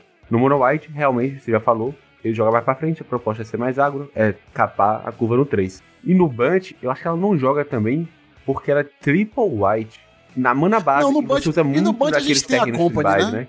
Acho que você usa oito terrenos tribais, é muito difícil de castar ela. Então acho que a casa dela seria um deck novo, um mid-range assim de Naya ou GW, alguma coisa assim, um mid-range novo, que jogue, que jogue em volta dessa carta. Eu tô pensando que ela poderia, que, é, assim, uma, uma, um deck que eu acho que pode vir a ter no Pioneiro ou então no Standard seria um deck UW baseado em artefatos, porque a gente tem algumas cartas que levam a isso, né? E, por exemplo, essa carta aí... A, Condense a- aquelas- também. né? E, e, tipo assim, a, a- pensa que aquela, aquelas re- Reconstructions, ela consegue achar o Usa mítico, né? Que, que custa 3 manas, que faz os artefatos custarem um a menos, e que você pode fazer o meld dele lá com a, com a Power Stone. Então, assim, você tem algumas o- possibilidades, né? Ela é uma carta que eu acho que é uma das cartas do set que mais tem, tem a possibilidade de trazer um deck novo pro formato, sabe? Porque realmente eu acho que ela, ela não tá exatamente encaixando direitinho nos decks que existem, mas o, o efeito é muito poderoso, né? Então, é, é, eu acho bem possível que a gente venha a ver essa carta sendo jogada aí nos próximos meses. Olhar sete cartas é muita carta, você tem um potencial de combo enorme, inclusive, pô. Você, com certeza, você tem alguns combos pra realizar, podendo olhar sete e pegar três cartas e botar no campo, ligado? Uma criatura, um artefato. Com certeza, quer dizer, tem uma grande possibilidade de surgir um combo. Eu acho que a única coisa que joga contra ela é ela ser Sorcerer, né? Que a Company ela é muito forte que você consegue fazer isso no passe do oponente. Ela sendo Sorcerer é o que deixa. é o que joga mais contra ela. Mas eu concordo muito com É, vocês. ela custar três brancas é pesado também. A Company você pode, qualquer deck assim de várias criaturas tribal, você splasha uma verdinhazinha e já, já foi, tá? Que é que nem o. Que é o que humanos e o espírito faz hoje em dia. Vamos seguindo, ainda no branco temos uma cartinha chamada Lay Down Arms. É, depor as armas, custam um mana branco, feitiço, exila a criatura alvo com valor de mana igual ou inferior ao número de planícies que você controla. Seu controlador ganha 3 pontos de vida. Por que, que essa carta não pôde vir comum, velho? Cão, Eu tô favor, pensando chore comigo. exatamente a mesma coisa. Chore E aí, será comigo, que é uma carta é que no futuro vai feitiço, é super condicional, é, É. né? Gente, tipo, porra, carta- o cara ganha vida. Essa carta é absurda, Por né? que que não pode? Essa carta é absurda, pô. Isso aqui. Ela é absurda, ela é absurda, Pauper, mas não. porra, o branco, o branco merece, Isso velho. aí é um Prismatic Engine do Pioneer, praticamente. né? É um removal na curva de uma mana, velho. É bem, bem, bem, bem forte. É, mas número de planícies. Você é, tem é, turno não- 2, você vai matar um bicho de custo 2. Mas tem que turno ser 3, uma você vai matar um bicho de custo 3. A ideia, pelo menos, é essa, assim. Então, você fazer um, um removal incondicional na curva por uma mana é muito forte, assim. Tipo, é quase um Prismatic mim. Você quer ver uma, uma, uma, uma coisa que me chama a atenção nessa carta? pensa que um deck como o W, o W Control, enfim, ele não se importa de dar life pro, pro oponente, né? E ele se importa muito de ter cartas baratas que você possa, que você possa é, remover, né, criaturas do, do oponente. O deck usa é, hoje em dia algumas, algumas dual lands que são planícies, como Hallowed Fountain e, e também a, a Irrigated Farmland, que é, que é a, a, a, a, que tem, a que tem reciclar, né? E ele hoje, ele, ele tem usado aquela carta que Portable se chama Hole. é, Portable Hole, certo? Que o Portable Hole é um mana e ele exila, até ele sair de jogo, um permanente alvo não land de custo 2 ou menos. O problema do Portable Hole, e, e- e por essa razão, algumas das listas mais recentes de UW do, do Pioneer já não têm usado o Portable Hole, por quê? Porque eles estão começando a usar de main deck é, aquela carta que se chama. Ai meu Deus, é. O, não, não, é o. É o é a de três manas, se chama Temporal. Pera, vou. vou- Temporal Isolation. Temporal Lockdown. Temporal Lockdown. Que são três manas, que é um, que é um, um portable hold de massa, né? Você exila tudo de custo 2 ou menos até ele sair do jogo. O problema é que ela é um nombo com o, temporal, com o portable hold, porque quando você faz ela e você já fez um portable hold antes, você exila o seu próprio portable hold. E essa carta, assim, ela, ela não só é uma carta que você pode, por exemplo, num turno 1, fazer uma Hallowed Fountain e exilar o, a criatura de custo 1 que seu oponente fez, que, né, que, enfim, temos alguns decks agro no formato. Como ela pode também ser uma carta que, no late game, ela vai poder ser um mana pra poder exilar criaturas muito maiores que isso, custar só um mana e é, é, é te de- deixando mana aberta pra você dar os seus E counters. exila. Pra você. E exila, sacou? E exila. E assim, um deck como o W, ele, ele não tá muito importado em, em dar vida pro oponente. Então, assim, ela é uma carta que eu acho que. Quando você começa a pensar assim, ó, ah, ah, mas tem- que ser o número de planícies que você controla. Tá, mas, por exemplo, Portable Hole, que é uma carta muito jogada no formato, exila custo 2 ou menos. Ou seja, se você tiver já duas planícies em jogo, você já tá exilando um- uma, uma boa parte de, de- das, das, das ameaças que existem no formato, né? E ela pode escalar, escalar, escalar. Eu acho até que essa carta, eu acho que ela pode ser tão boa que ela pode, inclusive, gerar uma modificação na mana base do W. Eu acho que o Concordo. W Dá pra jogar com ah, Trioma. De repente, com Não é tão restritivo é, jogar com Trioma nesse deck. Você aumenta um pouco a Type Land, mas ganha uma Psycho Land. E, inclusive, dá pra usar, pô, no W, dá pra usar isso, lá, na ficha que você fez pra poder ganhar vida jogando contra Burn também. Ela é tipo, versátil. Até no Mono White Big ou no, no WX, assim, que seja mais mid-range, ela joga pra caramba também. É bem, bem boa. É a nossa, a nossa espadazinha arada no formato. É o Prismatic É, End, pois é é. Prismatic King. É, a única coisa contra ela é que ela não é comum, cara. Tinha que ser comum. Imagine, imagine você que no Pauper ela só realmente seria muito forte nos Mono Whites, né? Porque o Splash branco aqui pedir que você tenha muitas planícies ia ser complicado. Então, porra, é uma carta que ia acabar caindo num power level bem adequado pro formato e a gente, porra, a gente é tão carente de remoções. Eu acho que é uma carta que, que pode, quem sabe, né, no futuro, se ela virar uma carta mais staple assim, ela pode terminar sendo dar um shiftada pra comum. quem Também sabe, né? acho, Rick. Acho que ela é justa, cara bem justa pro Pauper. também. E o Mono White, assim, tipo, normalmente é agro, então você ainda tá meio que se punindo por dar vida pro cara. Acho que é bem bom. Eu vou aproveitar que o Camp falou a palavra justa para puxar a próxima carta, que se chama Teferi Temporal Pilgrim. Em português se chama Teferi Peregrino Temporal. E aí eu tô sendo completamente irônico, porque justa, não sei não, hein? Três quaisquer, azul, azul, Planeswalker lendário Teferi. Toda vez que você comprar um card, coloque um marcador de lealdade em Teferi Peregrino Temporal. Vocês ouviram certo. Toda vez que você comprar um card, coloque um marcador. Não é custo. Você compra a carta, triga, você coloca o marcador. Ele entra com que quatro tem lealdade. né? Ele entra com 4 de lealdade. E aí ele tem uma, uma, uma primeira habilidade que é zero, compre um card. Ou seja, mais um, compre um card, né? Porque você vai fazer zero, comprar um card e ele vai ganhar um marcador de lealdade. Sem contar que no seu, no seu turno, começa seu turno, se dá a sua draw, ele cresce. Aí ele tem um menos 2 que faz o seguinte: cria uma ficha de criatura espírito azul 2-2 com vigilância e toda vez que você comprar um card, coloque um marcador mais um mais um nessa criatura. E aí ele tem um menos 12 aqui, que é um ultimate dele que faz o oponente, alvo. Como é mesmo? Alguém lê aí. O mim, que oponente é alvo escolhe uma miúda. permanente que eles controlam e volta ela pra mão. Depois eles embaralham cada non-land permanente deles no deck. Então é meio que uma cólera one-sided, né? Uma, co- uma quase É, cólera, salva uma porque ele escolhe uma pra voltar pra mão e, e mata o resto. Isso, isso. Isso, exatamente. Ele vai ter uma na mão. Joga o seu jogo com uma carta aí, vai lá. Cara, cara, assim, essa, essa carta, uma coisa que eu acho bem legal dela é o seguinte. Eu não acho que ela. Assim, eu acho que ela vai, por exemplo, ser uma carta dominante no standard. No pioneiro, eu não acho que ela vai ser tão dominante assim, porque a gente tem no pioneiro o Teferi Hero of Dominaria. Porém, eu- uma coisa que essa carta faz no formato é ela, ela dá um planinalta de cinco, um Teferi de 5 manas de um power level bem, bem, bem razoável para, por exemplo, um possível deck UB control. É, o B control rola já. É uma win combo boa pra ele fazer um bicho que cresce todo turno. Eu acho que talvez ela, ela, ela, é, assim, a, a melhor coisa que essa carta possa fazer no formato é assim, é, é dar uma variada maior nos decks de controle. Que não necessariamente vão ter que ser sempre o W, né? Porque realmente o, Teferi Hero of Dominar é uma carta muito forte. E ela, assim, é engraçado você pensar assim aqui, cara, é, ela, ela já vai ganhar um, um de lealdade pelo menos todo turno, porque você vai comprar a sua carta do turno e ela já vai ganhar essa lealdade. E quando você olha assim, que ela começa com 4 e ela tem um menos 12 de lealdade, pode parecer assim, ah, é muito difícil chegar nesse 12, mas eu, eu não sei quanto difícil é não, viu? Porque, tipo. Também, também acho isso. Cara, também você acho. dá, você dá qualquer carta que compre duas cartas, já são mais dois marcadores nela, sabe? Tipo, e essas cores, né? O azul e o preto, por exemplo, ou azul e o vermelho, por exemplo, são cartas que compram cartas, são cores que compram cartas extras muito fácil. Então eu não sei, eu acho que essa carta até ela me preocupa até um pouco em standard, na verdade, porque eu acho que ela pode ser muito, muito, muito é, dominante no formato. E no Pioneer, eu acho que ela tem um power level adequado e ela vai ver algum jogo. E, enfim, é uma carta que, que eu tô muito, muito curioso pra poder jogar Eu com ela. acho que ela vai realmente ser um pouco fora da curva, tá? Eu posso estar imaginando coisas aqui. Mas, cara, eu fico pensando em cartas que tá lá no, no Pioneer, como a Sheldred de 4 manas também. Parece que ela é perfeita pra jogar junto com ele.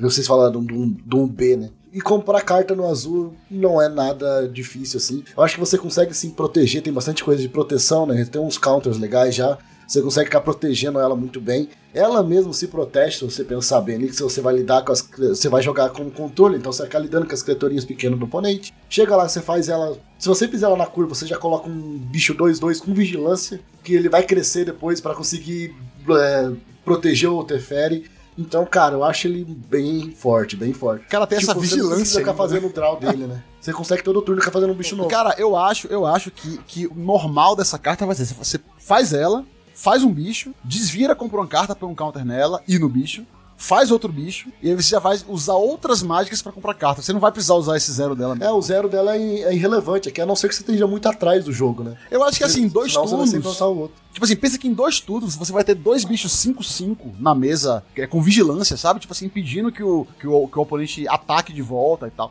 Eu acho que ela, que ela é uma carta bem, bem excitante, assim, nesse sentido, de, né, pra, pra quem, quem gosta de jogar de controle. Não, com certeza. não- isso não tem, não tem questão. Uma carta que compra carta, que ganha mais recursos pra comprar mais carta, pra fazer bicho, que cresce comprando carta, é tudo que.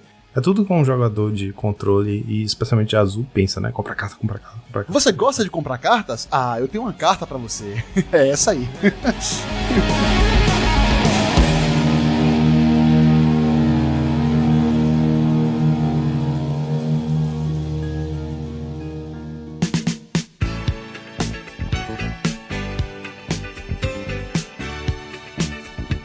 Vamos avante com uma carta de protótipo. A gente tem o Arcane Proxy, substituto arcano. Custa 7 manas, 4-3. É uma criatura artefato mago.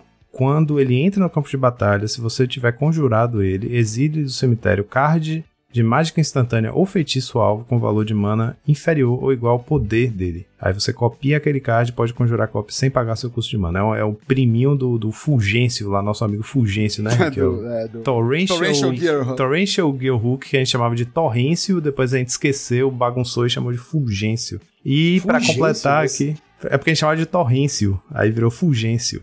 É, enfim, é, ele tem protótipo também, custa um qualquer azul azul pra entrar como um 2-1. Então, assim, se ele entra 4-3, né, por 7 manas, ele você vai flashbackar, basicamente você vai fazer um, um Torrential Hook numa mágica de. É o custo, né? Custo de mana, o valor de mana. É Isso. Então vai ser 4 ou menos. E se você faz por 3 manas, é um 2-1 que casta de graça um spell que custe 2 ou menos. Bem, parece bem forte. Ele não ser, não ter flash pesa, mas ele é bem legal no controle da vida, porque você fazer 3 manas, bicho, ETB, removal é bom, tá ligado? Não tem muito o que falar assim, ele é um valor bem legal. Recastar removal no early Ele game. pode virar meio que um Flame Tongue. né? É isso, ele, ele compra tempo pra caramba. Tá jogando contra água, fez turno 2 removal. Turno 3 fez um corpo que bloqueia, que faz mais outro removal. Ele é bem, bem interessante, assim, cara. Não sei o quanto vai jogar, mas é Infelizmente a Wizards é, re- resolveu acabar com a nossa diversão e ela colocou uma cláusula nele. Vocês viram, né? Que é quando ele entra em jogo, se você castou. Então, assim, você não pode ficar, ficar blinkando ele. Explicando ele. Na hora que eu vi o se você castou, eu tava achando que era uma cláusula contra o próprio prototype. Eu falei depois, ah não, ainda bem que não. Ele tem dois, basicamente ele tem dois modos, né? Ele tem o modo 7 manas flashback quatro, de mágica de 4 e tem 3 manas, flashback mágica Eita! de 2. Mágica de 4.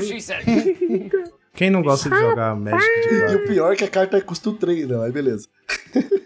Próximo aqui, fiquei surpreso em ver, é o Diabolic Intent, Intento Diabólico, porque essa carta é do meu, da minha época, é um reprint. Bloco de é, um invasão. qualquer um preto. Bloco de invasão, clássico, delicioso, saudoso bloco de invasão. Lar da minha carta favorita de Magic, Fire Ice. Ai, que cartinha maravilhosa o Fire Ice. Mas voltando, é.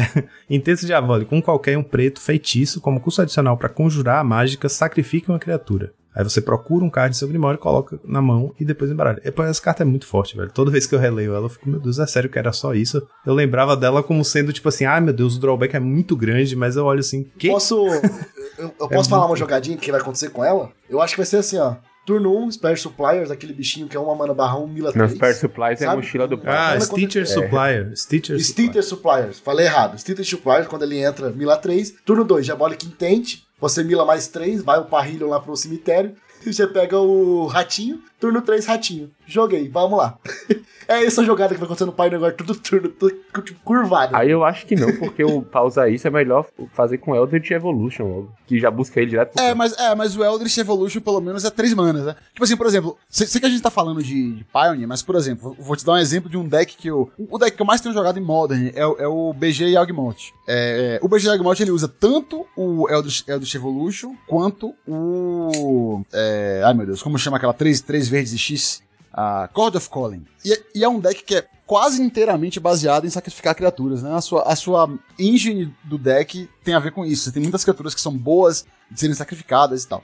Assim, eu, eu não sei se o Diabolic Intent vai jogar no, no, no Yawgmoth, porque o Yawgmoth ele tá num momento assim muito muito fechadinho, sabe? O deck tá lá bem bem da maneira que ele é. Mas eu acho que até o- esse Diabolic Intent, você coderia jogar assim uma ou duas copas dele, justamente inclusive para poder você, você conseguir ir atrás de um Chord of Calling, por exemplo. Porque o Chord of Calling é a carta que normalmente ganha o jogo, né? É a carta que você consegue fazer no passe com as suas criaturas lá, com aquela barreirinha que dá. Você põe um marcador nela e ela dá mana, então você pode virar ela para dar mana também pro, pro Chord of Calling, etc. E aí, com o Chord of Calling, você pode trazer um Yawgmoth ou uma outra criatura que você precise diretamente pro campo de batalha. É, então, assim, eu, eu, eu tô bem interessado em ver como é que ela vai ser no, no, no Modern, porque ela não era legal no Modern antes, né? Ela, ela só, só era legal no Legacy. Mas ela é uma carta bem, bem, bem, bem. Assim, se você for parar pra ver, né? Ela é basicamente um é, Demonic Tutor Demonic Tutor. que você tem que sacrificar uma criatura. Pode ser interessante pra pegar aquela peça do sideboard se for na Magic. né? Isso, é, pois é. E assim, o que acontece também é que assim, o, o sacrifício de, de criatura nem sempre é uma, um drawback, né? Por exemplo, a gente tava falando aí, o, o Rubens falou do, do Stitchers, Stitchers Supplier, né? O, o carinha de humana. Ele é uma carta que você, quando você tá jogando com ele, você realmente quer que ele morra, né? Você, você, não, você não quer ele no, no campo. Você quer ele, inclusive, pra ele entrar, você milar três cartas e depois você dá um champ block com ele e tal. Se você puder ter ainda mais essa opção de você sacrificar ele pra poder procurar uma carta que você precise pra fazer seu combo, etc. Enfim, eu acho, eu acho que ela que a, que, que a, a, a versatilidade dela pode, pode dar, dar muitos dividendos aí nesse, nesse, nesse formato que a gente tem atualmente, né? Também é uma carta assim que eu, que eu não sei se, se encaixaria tão perfeitamente em algum deck que já exista, mas também eu acho que, que essa, essas são a. Eu acho que a gente vai chegar ainda em algumas cartas que vão encaixar muito bem em decks que já existem. É, e eu, eu até prefiro ver cartas que, é, é, que fazem você pensar, né? Ah, meu Deus, como é que eu posso. No geral, é uma edição como- bem como- legal, como né? que eu posso abusar? E a arte é bem massa, É, isso. gostei pra caramba. É o, o Geeks. A arte lá, nova né? tá muito boa. Inclusive, é, é, essa carta no spoiler, ela vem logo depois de uma carta que eu acho que vai ver muito jogo no Pauper, viu? Apesar de ser um incomum. É uma que chama-se Corrupt. Ah, Ah, Corrupt. foi esse tempo, que saudade. Inclusive, esse, aí foi outro ciclo, né? Só falando rapidão, voltando pro Pauper rapidinho, tem um ciclo nesse. Da, é, das cartas com a. Da, da cor com a terreno, né? Então, você tem o Corrupt, daí tem uma azul que é bem interessante, que você compra a carta com a quantidade de ilha que tem, né? Que Nossa, é muito sim. forte também. Que é E instante, descartador. né? Eu achei muito forte essa carta. E tem a branca que a gente falou, né? Que, é- que é- é desse ciclo também, é parte desse ciclo. As Ah, é, a remoção. Exatamente. mesmo. Então, cara, é muito legal esse ciclo. No vermelho a gente começa com Brotherhood's End. É um feitiço, em português, fim da fraternidade. Um feitiço custa um qualquer vermelho, vermelho. Escolha um. Fim da fraternidade causa 3 pontos de dano a cada criatura e a cada Planeswalker. Ou destrua todos os artefatos com valor de mana igual ou inferior a 3. Brotherhood's End é, é tipo, o momento que Mishra e Ursa falaram Exatamente. Corta aqui. Foi o momento que a Tocasia, que era, que era a mentora deles, morreu porque ela foi apartar uma briga deles. Se você olhar a arte, tem a Tocasia lá atrás correndo pra poder apartar. E aí ela morre nesse momento e é o momento que, que os dois viram inimigos e o Mishra abandona o, o, o campo lá de. o dig site da, da Tocasia, vai pro deserto e virar um nômade e termina virando um membro dos Falage. Sobre a carta em si, eu acho que essa carta talvez seja uma das cartas que pode ter mais, mais efeito no formato se a gente, a gente parar pra poder pensar que tem muito artefato nesse set. Então, assim, a gente tem já algumas cartas no formato hoje que fazem isso de dar 3 de dano nas criaturas, né? Tem algumas opções, dependendo do deck que você tá jogando. É, se a gente tiver decks baseados em artefato, como, como esse set tá querendo fazer, essa carta pode ser bem importante, né? Porque vai ser uma carta que vai responder isso, né? E, e ela não só vai responder esses decks de artefato, como ela também responde os decks agros do formato, né? Então, assim, eu, eu acho que ela vai ser bem interessante. Bom lembrar também que, por exemplo, a gente tem muito, muito deck hoje em dia, faz muita fi- ficha de tesouro, ficha de, de sangue, né? O próprio BR faz muita ficha de sangue. Essa carta aí contra o BR me parece muito boa, e ela me parece muito boa também contra o Monogreen, se for, se for encaixada no momento certo, porque ela tira todos os elfos, né? Que, que, o, que o Monogreen faz. Enfim, eu acho que ela é uma carta com, com, com muita, muita possibilidade no formato, é, para diversos decks, né? Tem até um deck que, que um, um R Control, que meio que saiu de, de favor recentemente, mas que eu acho que pode talvez voltar, né, a, a, ser, a ser jogado mais, aquele que era baseado no, no. E essa carta aí seria uma, uma maneira bem interessante de você não só é, é, manter os decks agro em xeque, mas também em qualquer deck de combo de artefatos que possam vir, né?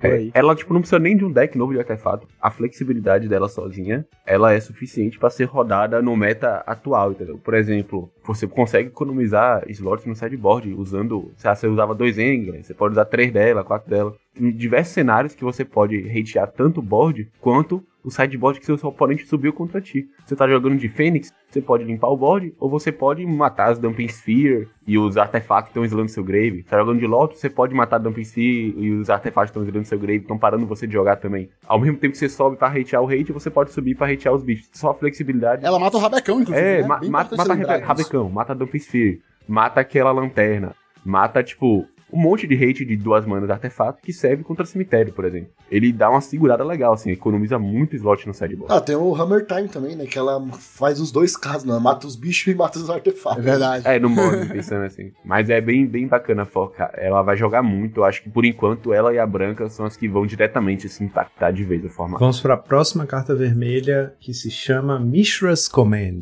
Comando de Mishra em português, X e um vermelho feitiço.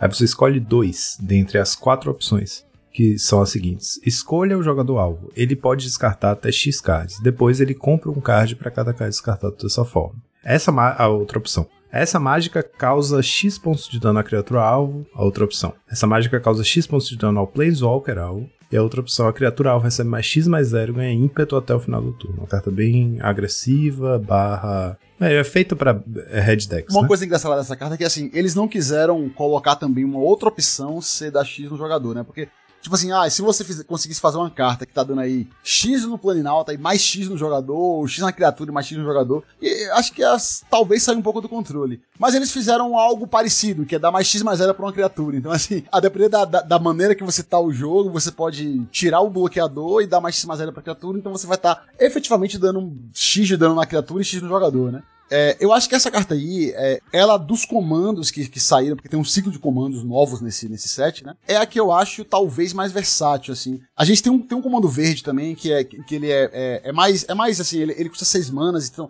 são efeitos mais de, de- mais, é, assim, maiores, digamos assim, né? Mas essa aí, é, pelo fato dela ser um Money X, eu acho que ela tem uma possibilidade de você é, entrar com ela em diversos momentos, assim, da, da- do jogo, né? Também é uma carta que eu não sei se ela, se ela tem uma, uma um- como é que eu posso dizer, uma- um, um deck específico pra ela agora, mas ela é uma carta que pode, que pode vir essa jogada, né? E assim, uma coisa interessante de lembrar também é que a gente tem tido volta e meia aí no Pioneer, alguns decks mono red, é, que tem jogado com o Obosh, né? The Prey Piercer. O Companion que deixa você jogar só com cartas de custo ímpar, né? No seu deck. E aí, o, o, o que esse deck faz é, por exemplo, pra poder driblar essa restrição, né? Ah, você não tem. Você não tem two drops, por exemplo. Ele usa cartas como o gigante, né? Bone Crusher Giant. Bone Crusher Giant. Que aí você pode fazer o Stomp por duas manas. E se você tiver um, um Obosh na mesa, o, o, Stomp dá 4 de dano, né? Essa carta aí também, se você tiver um Obosh na mesa, ela dá é, dano dobrado, né? Porque o Obosh faz isso, ele, ele dobra o, o, o dano que fontes de, de, de custo ímpar fossem, fossem causar. Mas é interessante você saber o seguinte, que ela, se você se ela tiver na stack e você estiver dando dano em uma criatura, ela só vai dobrar o dano se na stack o custo dela for ímpar. Então, por exemplo, se você fizer 1 mais 3, ela não vai dobrar. Se fizer 1 mais 4, ela dobra. Então, assim, enfim, é uma carta interessante, né? Que você pode. Você vê que, que existem algumas aplicações e tal. Não sei o quanto ela vai ser jogada, mas eu acho que dos comandos, que é um dos ciclos principais, assim, talvez, do, set, ela é a que mais me agrada. Vamos pro verde agora, a gente tem um reprint. Fauna Shaman, Shaman da Fauna. Um qualquer e um verde, criatura elfo Shaman 2-2. Paga um verde, vira, descarte um card de criatura. Procure um card de criatura em seu grimório, revele coloque em sua mão e depois baralhe. Isso aqui é Survival of the Fittest? É uma Survival of the Fittest on Legs. É, é um reprint, né? Ela já existia antes. Não, tô ligado, tô ligado. É porque eu tava tentando lembrar se a carta que eu tô lembrando era Survival of the Fittest mesmo o nome. E é uma carta que já, já foi bem jogada, né? Ela, ela viu muito jogo no Standard, é, chegou a ver jogo no Extended na época, né? Que ainda existia Sim, eu me lembro É, então, assim, é uma carta que. Ela, ela é uma carta que, que te possibilita ter, ter uns toolboxes, né? É, de, de criaturas pra poder achar e tal. E eu acho sempre interessante decks assim. Coisa que me deixa um pouco triste nela é que ela é um elfo e não um humano. Porque se ela fosse humano, ela ia entrar demais no deck, de- no, no, no Bunch Humans, né? Pra poder você conseguir pegar realmente o que você precisa, né? Às vezes você. Tudo que você quer ter na sua mão é um, é um Reflector Mage pra poder dar um bounce numa criatura e conseguir bater. Então, assim, é, o fato dela não ser humano, não ser humano atrapalha um pouco ela, eu acho, no formato como ele existe hoje. Mas sei lá, né? Vai que a gente não tá chegando mais perto aí. Não sei se vocês, vocês já chegaram a ver isso, mas existem alguns pro players que já chegaram a postar vídeos dele jogando com alguns decks de elfo no formato, com aquele, aquele lordzinho elfo novo que saiu em Dominaria United. Então, quem sabe não entra um, um, um Fauna Chama pra ser uma carta assim que deixa aquele deck mais consistente, ele pode jogar como né? toolbox, só que na tribo certa dele, né? Não no mano. Pois é, o exatamente. Cutter Roof é, é, é Pioneer ou não? Não, não. não Se fosse, não é seria legal. uma ótimo, ótimo, é uma ótima carta pra pegar o Cutter Roof, né? Seria, fazer- seria. A gente tem até alguns, alguns, é, é, algumas cartas parecidas. Tem uma carta, que eu não vou lembrar o nome nem a pau, mas é, um- mas é um Eldrazi. É um Eldrazi que tem aquela habilidade Emerge. Um porco, né? Um É porcão, porco, né? exatamente. É que talvez você possa, possa pegar Maze aquilo. Runners, alguma coisa Algo assim, que você pode dar mais dois, mais dois de treino pra todo mundo também, né? Enfim, eu acho que, que, o que o que Fauna chama é, talvez, dessas cartas que a gente falou aqui, talvez é, é uma das cartas que tem o, o maior teto, assim, sabe? Eu acho que ela pode trazer muitas possibilidades se ela for realmente utilizada no formato. E aí vamos ver como, como é que o formato se, se, se molda, né? Se ela vai ter um espaço no formato. É, eu acho que é legal ter, né? Esse tipo de carta é bom ter no formato, inclusive para decks de criaturas, né? Pra ele conseguir lidar. Eu acho que é só uma adição muito boa, eu também não consigo pensar em nenhum deck que já existe que vai jogar ela. Mas, cara, eu gosto bastante da carta. É uma carta muito querida aí pros comandeiros, né? Quem é comandeiro amou esse reprint que tava precisando. Agora já saímos do verde, foi breve nossa visita à- floresta. E agora vamos para o multicor. É que pulou o preto? Falar da do meu xodó aqui. Pulou Hã? o preto? Não, o preto já O foi. preto foi o Diabolic. A gente falou. Ah, o Diabólico, o Diabólico. tá. Não, depois eu trago com menção. A gente tá na ordem, a gente tá na ordem Uberg, mas aí a gente volta quando você tiver. Depois você menção honrosa, sua menção honrosa. E aí é isso. Não, peraí, eu vou introduzir de novo. É, vou. Bora. Faz, faz, faz, faz. Isso tudo foi em off, viu, Lucão? Muito obrigado. Beijos. E aí, depois dessa nossa brevíssima visita à floresta, saímos do verde, vamos para o multicor para falar do meu xodó. Não posso, não, preciso- não posso nem, nem consigo esconder qual vai ser minha carta favorita dessas todas que a gente passou. É o Iconoclasta da terceira via, Third Path Iconoclast. Custa um azul e um vermelho, 2/1 criatura humano monge. Toda vez que você conjurar uma mágica não de criatura, cria uma ficha de criatura artefato soldado incolor 1/1. Ele é Young Pyromancer da nova geração, né? Basicamente, ele, ele tem tudo um pouco melhor. A criatura que ele cria não, não é vermelha, é incolor, isso é relevante. A criatura que ele cria é artefato, isso é relevante. Ele triga com não criatura, não só instante ou sorcery, isso é relevante, né? Ele é 2/1, ele é du- duas cores. Mas, mas a questão é o quê? Por exemplo, quando você vai pa- pensar os decks que usam o Young Pyromancer, até mesmo no Pioneer, por exemplo, Young Pyromancer é mais usado o R mesmo, né? Como um side Já do, tava nessas do. Fênix, por exemplo, né? Um side do Fênix pra você, né? É, é para você lu- lutar contra contra hate de, de cemitério, né? Você, você, você diversifica a, a maneira que você ataca o oponente. E esse cara aí, eu acho que, assim, em um deck como o Fênix, por exemplo, ele vai ser quase sempre extremamente superior ao, ao, ao Young Pyromancer, né? Então, porque ele Por isso que o, que o Juca falou, sabe? Tipo assim, você. é, é, primeiro, as cartas que ele vai fazer não são vermelhas. Os você detalhes artefatos, dele são todos relevantes, né? Tipo, Você vai tendo detalhezinhos ali e tal. E assim, você, o- deck, ele, ele não tem nenhum problema em gerar mana azul, né? Então, assim, não tem muito porquê, eu acho, você, você jogar com Yang Paramensa. Apesar de que, assim, claro, no fim das contas vai ser uma diferença, uma diferença talvez um pouco. É, sabe? Mas assim, por exemplo, o fato de, sei lá, imagina assim, ó, agora a gente tem, a gente tem muito, muitos artefatos novos chegando. Outra coisa, algum- alguns decks de Fênix usam no side contra a Mirror, por exemplo, é, cartas como o Rabecão. O Rabecão, se você tiver um, um third party Iconoclast na mesa, o Rabecão triga ele, mas não triga o Young Pyromancer, por exemplo. Então assim, eu acho que ele, ele, vai, ele não é uma carta assim extremamente melhor, mas ele tem diversas É, coisinhas ele a tem mais assim. upsides e downsides, né? Os upsides você trouxe todos aí. Os downsides, eu acho que o custo de mana limita um pouco. Não no sentido de você não conseguir fazer, mas de você fazer ele não passar com o azul aberto, entendeu? Por exemplo. Ah, tipo, ah, eu tenho mana azul de boa. Fez ele, mas não tenho mana pra dar o consider no final agora. E a outra coisa é, ele toma Mystical Dispute. também. Verdade. Isso é relevante. Isso é relevante. E ele toma, ele toma Mystical Dispute, ele toma também aquele removal que mata a criatura azul. Tem mais downside. Mas é legal, bem, bem bacana. Eu tô pensando se ele não entra na temática. Ah, ele, não- ele cria soldado, ele não é soldado. Eu até pensei ele. Mas pensando que tem um Lorde de soldados agora também que veio, né? Eu sei que ele é 4 manas, ele parece um pouco ruim mesmo, um pouco lento. Mas sei lá, vai que funciona também ele junto. Mas assim, tem um, assim, tem, tem um Lorde de Soldado no set anterior também, né? Que é um, que é um com dois, dois manas, dois, dois e tal. o branco, né? O problema dele é que assim, ele tá, ele, ele tá em duas cores que não são branco, né? Eu acho que, por exemplo, no standard, se, se a gente tiver um deck de soldado, ele vai ser o W, provavelmente. Apesar de que assim, a mana talvez seja boa bastante pra você ter três cores, ou você ter um splash vermelho. É, eu acho que o Jeskai não é tão ruim, não. O Jeskai você pega umas removals boas também, né? Então, eu acho que dá pra splashar o Jeskai ali pra conseguir fazer esse go wide, assim, de soldados, né? E conseguir bater. É, o tipo de criatura soldado, ele é realmente um pouco mais relevante do que o elemental, talvez. Então, talvez, talvez seja um- algo mais aí. Mas essas coisas que o, que o, que o Campo falou aí são, são, são bem verdade também, né? Uma coisa que a gente tem que ver é que, assim, por exemplo, quando você joga normalmente, né, com, com, com decks azuis, tipo assim, o X, uma coisa que você sempre tem que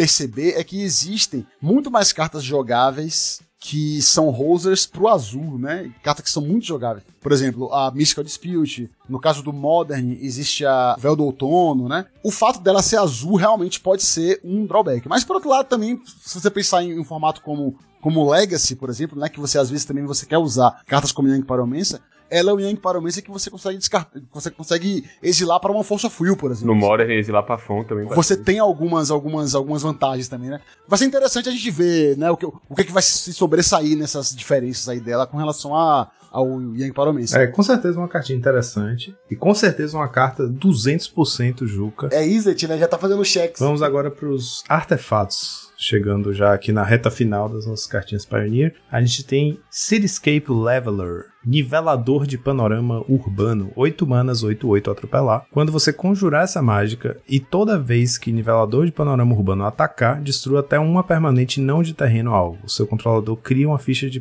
pedra de energia virada. E ele tem Unearth por 8 manas. Então, 8 manas, 8, 8 com Unearth 8. Atropela. E atropela com haste depois. E aí, quando ele entra. Não, quando você conjura, cara. Porra, é bem forte. É bem forte. Agora, ela, é, é, as pessoas que, que assim, talvez não, não, não estejam acostumadas a jogar pioneiro, podem não estar percebendo isso, mas ela é quase uma, um upgrade 100% em uma carta que já vê jogo, que é o Meteor Golem. Que ela ataca também. Bom. Isso. O, o, o, o Meteor, o Meteor Golem é uma carta que é 7 manas, um artefato, 7 manas 3-3. Quando ela entra em jogo, você des- destrói permanente alvo. O que acontece é que o Meteor Golem, ele vê muito jogo no sideboard do, do, do Mono Green. Porque é uma carta que você pega com carne pra poder se livrar de, de permanentes é, que, que estejam atrapalhando o seu plano de jogo, né? A menos que você seja vegetariano, aí você não pega com carne.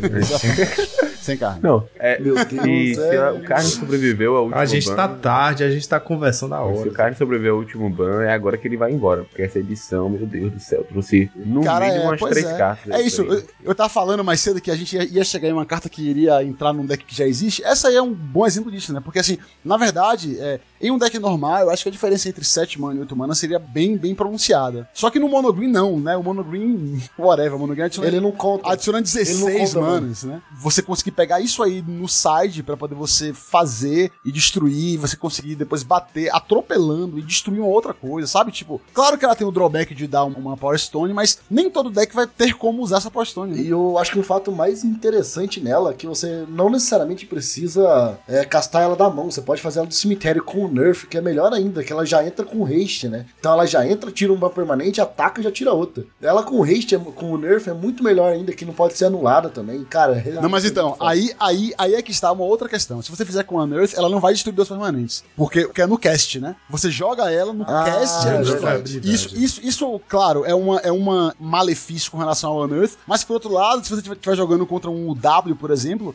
ele pode anular o que ele quiser aí, mas ele vai perder o Teferi dele. Porque você já castou e já deu alvo. Sabe? Então, assim, eu acho que ela, ela. O próprio Meteor Golem é uma carta meio borderline, né? É uma carta assim que o Mono Green usa porque não tem jeito, porque ele precisa desse efeito, né? Mas, mas ele é uma carta que é 7 manas 3-3, ele normalmente não faz nada. Ele tá lá só pra coisa de emergência mesmo. Essa carta aí, eu acho que ela talvez seja até uma, uma possibilidade dela, de você ter mais situações que você queira pegar ela, até porque ela é um, um bicho 8-8 Trample, sabe? Que assim, com a Nerf, ou seja, ela, ela é resiliente à remoção. Quando você fizer e quando você bater, ela vai destruir alguma coisa. Então, assim, eu acho que ela, que ela tem tudo aí pra poder realmente substituir o Meteor Golem no, no sideboard do Green. Bora, já bota em sequência aí todos os artefatos que vão quebrar o carne. E tem mais dois aí, pelo menos.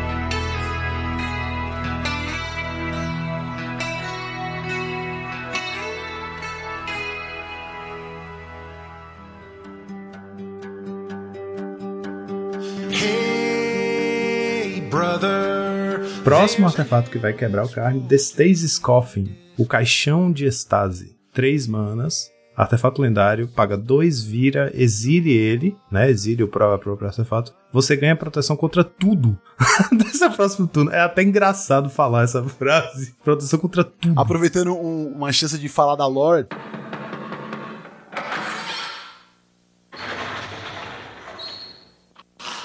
Senta que lá vem a história. Tinha uma carta antigamente chamada Caixão de Taunus. Na história do, do- da Guerra dos Irmãos, o Taunus ele era o braço direito do Urza, né? Ele era o, o aprendiz do Urza. E aí, na hora que, que tava chegando ao fim a Guerra dos Irmãos, o Taunus construiu esse, ca esse caixão para ele entrar no caixão e se proteger do que tava acontecendo, né? Porque o mundo ia acabar, basicamente. E aí, essa é uma nova versão dessa, desse mesmo artefato que eles refizeram, né? Que é o caixão do Taunus. E essa carta, essa carta, tipo, é, o legal dela é que assim, tá, beleza, três manas, você faz ela, você vira dois, vira e exila ela. Ah, você ganha proteção de tudo, contra tudo, até o seu próximo turno. Tudo bem. E aí a Wizard está usando aí nessa carta uma maneira que eles têm de evitar que você abuse ela, né? Porque assim, ele não vai querer que você fique reanimando ela. Então, ao invés de sacrificar, ela manda você exilar a carta. Tudo bem, só que o Carne pega ela do exílio, sabe? Que pra mim, na verdade, talvez seja o maior erro daquela carta, é conseguir pegar coisa do exílio. Então, assim, se você tiver com carne numa situação correta, você pode ficar quase pra sempre se protegendo de tudo e você parar de sofrer dano. Que é uma coisa que, que, o- que, que o Monogreen sofre, né? Às vezes o Monogreen tá fazendo um monte de coisa e aí tá com carne na mesa até e tal, mas ela não consegue lidar com essa gangue de humanos brancos que vão te bater no próximo turno com marcadores mais um mais um. Se você tiver um, um Stasis Coffin, você pode fazer isso por diversos turnos, a depender de quando você conseguir reanimar sua própria carne, que o deck consegue fazer também. Compra o Enfim. tempo da porra, pô. É, fica bem difícil perder. Tá aí mais uma carta que realmente vai, vai deixar a situação do carne muito difícil no formato. A próxima é mais um aí, né? Então vamos pra ela. É o The Stone Brain, ou seja, a chuva de pedras, né? Que esse Stone Rain é chuva de pedras, Stone Brain é bichuva de pedras. carne, né? Bichuva com um B antes. O cérebro de pedra custa 2 mana, artefato lendário. 2 vira, exile de novo, essa coisa de É exilar, que cara. acaba com 2 vira, exila o cérebro de pedra, escolha o nome de card. Procure no cemitério, na mão e no grimório do oponente alvo até 4 cards com aquele nome e exile-os. Aquele jogador embaralha e, em seguida, compra um card para cada card exilado da própria mão dessa forma. Ative somente como feitiço. Pelo menos dá as cartas pro cara comprar, mas assim, que ridículo Ah, isso. oh, oh, pelo menos, isso aí tem, tem dois poréns. Além de ser, tipo, você sniper as wincon do, do oponente, isso é um wincon por si só. Não sei se você está familiarizado, mas o Monogreen, ele tem. Uma das win condition dele é combar. Ele, tem um faz loop, loop, tá ligado? faz mana infinita e fica dando. Pega o caldeirão, faz várias vezes e mila seu deck. E sair sozinho ganha o jogo. Você não precisa do caldeirão mais. Você fica pegando ele mesmo, pô. E aí você tira todas, nomeia todas as cartas do, do deck do cara até acabar o deck e ganha assim. Só que você tem que conhecer o deck do cara, né? Mas você vai pegar a primeira carta que você pega pra ver o deck do cara. Não, é- não, porque você, você, é, você já olha o deck todo dele, né? Você vai nomeando lá até acabar. Trabalho da porra, mas dá pra ganhar. E ó, lembrando também, lembrando também que você pode escolher terreno básico, viu? Com essa carta aí. Então, assim, não vai ser, não vai ser nem assim, ah, vou, vou milar o deck do cara inteiro, mas não vou conseguir tirar os terrenos básicos. Não, você consegue também, você vai tirando os terrenos básicos também, não tem problema. Não, eu fiquei pensando se tivesse alguma maneira de, por exemplo, ou destruir ou descartar o Nictus. Você tira o Nictus do oponente e pronto, vamos jogar agora. Não é isso, pô. Ele é um sniper contra esses decks de combo também, pô. Você jogando contra o, contra o Lotus Field, tipo, ah, pô, que, que tirar todas as win conditions no deck, você não tem mais como ganhar. Vou tirar os tutores, vou tirar a land, você pode tirar a land também. Contra o W, vou tirar o Teferi. Você duvido o W ganhar sendo Teferi, pô. É muito difícil. Essa carta aí, cara, tipo. é tipo assim, é uma carta que eu acho. As duas últimas São cartas. que a gente justas, só não são justas. Cartas, cartas muito interessantes, muito interessantes. Só que a carta que não é justa, qual? É o carne, né? Que pega a coisa do exílio. Então. Se essa, essa edição aí vai ser o prego pra bater no caixão do carne. Ele pode até entrar nesse caixão de Taunos e não vai sair dessa. Nem a proteção contra tudo vai salvar ele. A gente chegou aqui ao fim das cartinhas que tínhamos separados para falar. Separados? É, essa altura né? é muita conversa, muita carta. A gente separou os- essas cartinhas aqui para falar e chegamos ao fim delas. Alguém tem menções honrosas que gostaria de trazer? Eu tenho um removal. Go for the throat. Duas manas instante destrói no artefato creature. Um removal premium de duas manas. Ah, eu achei que ela já tava no formato. não tava, não. tava, é um né? removal premium. Não, porque é do Mirrodin anterior, né? É do Mirrodin É um anterior. removal premium de duas manas, sabe? Tem, a gente tem removal de duas manas atualmente, mas que tem algum drawback. Tem o, o Power Word Kill, que não mata demônio, dragão e mais um tipo, que eu não lembro agora. E tem também o Infernal Grasp, que toma 2 de dano. E tomar 2 de dano assim, contra agro, não é tão legal, tá? ligado? Essa aí é massa, tá? ligado? Tem poucas criaturas artefatos, quer dizer, tinham, né? Agora podem ter mais criaturas artefatos relevantes, que não vai matar. Mas, no geral, assim, ótimo removal, duas manas, quase incondicional. É, eu, eu, eu tenho também uma menção honrosa, que é inclusive uma, uma chance para eu dar um- uma alfinetada na Wizards, né? Porque assim, você sabe, você sabe que a Wizards hoje, elas lançam umas cartas que assim, você nunca sabe o que, que, vai ser legal, em que formato, como é que vai ser e tal. Enfim, a gente tava falando muito do carne aqui, não é? A gente tem uma carta, a gente tem uma carta chamada Woodcaller Automaton, certo? Eu já vou ler daqui a pouco pra vocês o que a carta faz. Acontece o seguinte, a carta ela tem o símbolo do, do Brothers War, raro, né? Só que ela não vai ser achada nos boosters de Brothers War. Ela vai ser achada no- no- em outro produto, que é Jumpstart Brothers War. E ela vai ser legal no Standard, vai ser legal no Pioneer. Então, assim, é, é mais, é, mais, é mais uma vez a Wizards fazendo coisas pra poder, né, a gente ficar confuso sobre o que, é que a gente pode jogar ou não pode, enfim. Mas a carta também chega a ser, a ser ridículo o texto dela, se você parar pra pensar no monogreen, né? Por quê? Porque ela é um artefato de 10 manas, 8-8 ela tem a seguinte habilidade: quando ela entra em jogo, se você castou ela, você desvira uma land alvo que você controla. e essa land se torna é, um trifolk com poder e defesa igual ao poder e defesa do autômato. Ou seja, você vai fazer ele por 10 manas, 8-8, você vai desvirar uma land. E essa land vai virar uma criatura 8-8, com haste também, certo? Só que ela tem prototype, né? Que é a habilidade de protótipo, que é 2 e 2 verdes, para ser um bicho 3-3. Ou seja, você pode pegar ela com carne do side. Quando você assim, ah, ah, por alguma razão você você não, não tá conseguindo mais continuar fazendo o seu combo porque você não pode desvirar mais a Nick. Aí você dá menos no carne, pega esse carinha do side. Por quatro manas você faz ela, você desvira a Nick. A Nix vira até uma criatura se você quiser bater, mas claro, né, que você vai querer é fazer mais e mais e mais e mais mana. Você vê que são que é toda uma, uma, uma, uma, junção de cartas que certamente vão, vão ter que fazer alguma coisa com o Mono Green, né? Porque o Mono Green já é um deck bem degenerado, então eu acho que só vai piorar agora com esse, com esse set. Veremos, né? Como é que vai. É, é quais vão ser os próximos capítulos dessa novela aí. Tem uma carta legal também, nova, que eu vi agora. Lembrei agora que ela já tinha print também. No mod ele jogava bastante uma época. E jogava o quê? Contra a Liliana, que enfrentou agora também no Pioneer. Que é o Balofra Bichinado. Ah, o- o Ele Balote. Teve um downshift, né? Ele era raro. É, Dá um dá shift pra ele é ele era raro, E tem ele era mais, raro. ele não é bom só contra a Liliana, ele é bom contra uma carta muito forte que joga no Rápidos também, que é Graveyard Trespass. Você transforma o ward dele de descartar uma carta e um enable pra baixar ele de graça. Não, ela vai ser excelente. Ela- aí, ó, é- essa é uma carta que eu jogo hoje no Modern, no side do Yagmoth, né? Que ele é uma carta tanto contra, contra, contra os, os, os decks de. os hacks do Scam, né? Que faz você descartar cartas, contra também é, os, os, os Boros Burn. Porque ele ganha 4 de vida quando ele entra em jogo. Então, assim, realmente ele vai ser uma carta que agora. Eu acho, eu acho que a Liliana ela vai diminuir significativamente de power level com essa carta no formato. Porque realmente, imagina, você baixa a Liliana no 3, dá um mais nela, o oponente descarta isso aí, põe em jogo, ganha 4 de vida e mata a Liliana atacando ela no turno seguinte. Melhor ainda é você pagar uma mana, dar um Fatal Punch no First Pass e, e descartar isso. Nossa, isso aí vai Não ser- anular o Fatal Punch e ainda baixar o, o bichão. Não, e você pode assim, sei lá, difícil. cara, imagina que o cara tá batendo com um Trespécia e com, com um Vampirinho 3-2. Você faz isso, descarta, põe ela em jogo e bloqueia o Enfim, 3-2, isso é-? Tem uma carta já que, que tem esse efeito dele, né? Que é o elefante lá GW, só que ele ganha vida, né? Então ele tem um, um range assim maior. Ele é 5-5 também, no corpo, um pouco, também, pou- pouco maior também. É aquilo que a gente tava falando, né? De ela, ela é uma carta também ma- mais versátil, porque ela também é muito boa nesse negócio de ganhar vida, é bem relevante, né? Inclusive, uma das maneiras que o Rakdos tenta ganhar do Monogreen é essa, né? É tipo assim, é tentando causar o maior número de dano possível antes que o Monogreen possa começar a combar. Você ainda ganhar 4 de vida, isso pode ser a diferença entre você ficar vivo e você. E né? o custo de mana dele, né? O, o ratio dele de. Ele custa quanto mesmo? 4? Ah, o ratio mana, dele quatro mana, corpo quatro, dele quatro. é bom, tá ligado? Ainda pro efeito de ganhar vida. Só vem. Ele não é uma carta que é, que é vergonhoso você pagar a mana e é bem- baixar, né? Mas assim, eu queria dizer que, que, que esse set, assim, tá me parecendo um set bem interessante, viu? Eu acho que ele vai, que ele vai ter muitas cartas que vão ser tipo role players no formato, que, que você vai poder, que, né, que vão, vão terminar vendo o jogo em, alguns, em algumas situações. Tem uma carta branca que, que exila os cemitérios e o jogador não pode jogar mágica esse turno.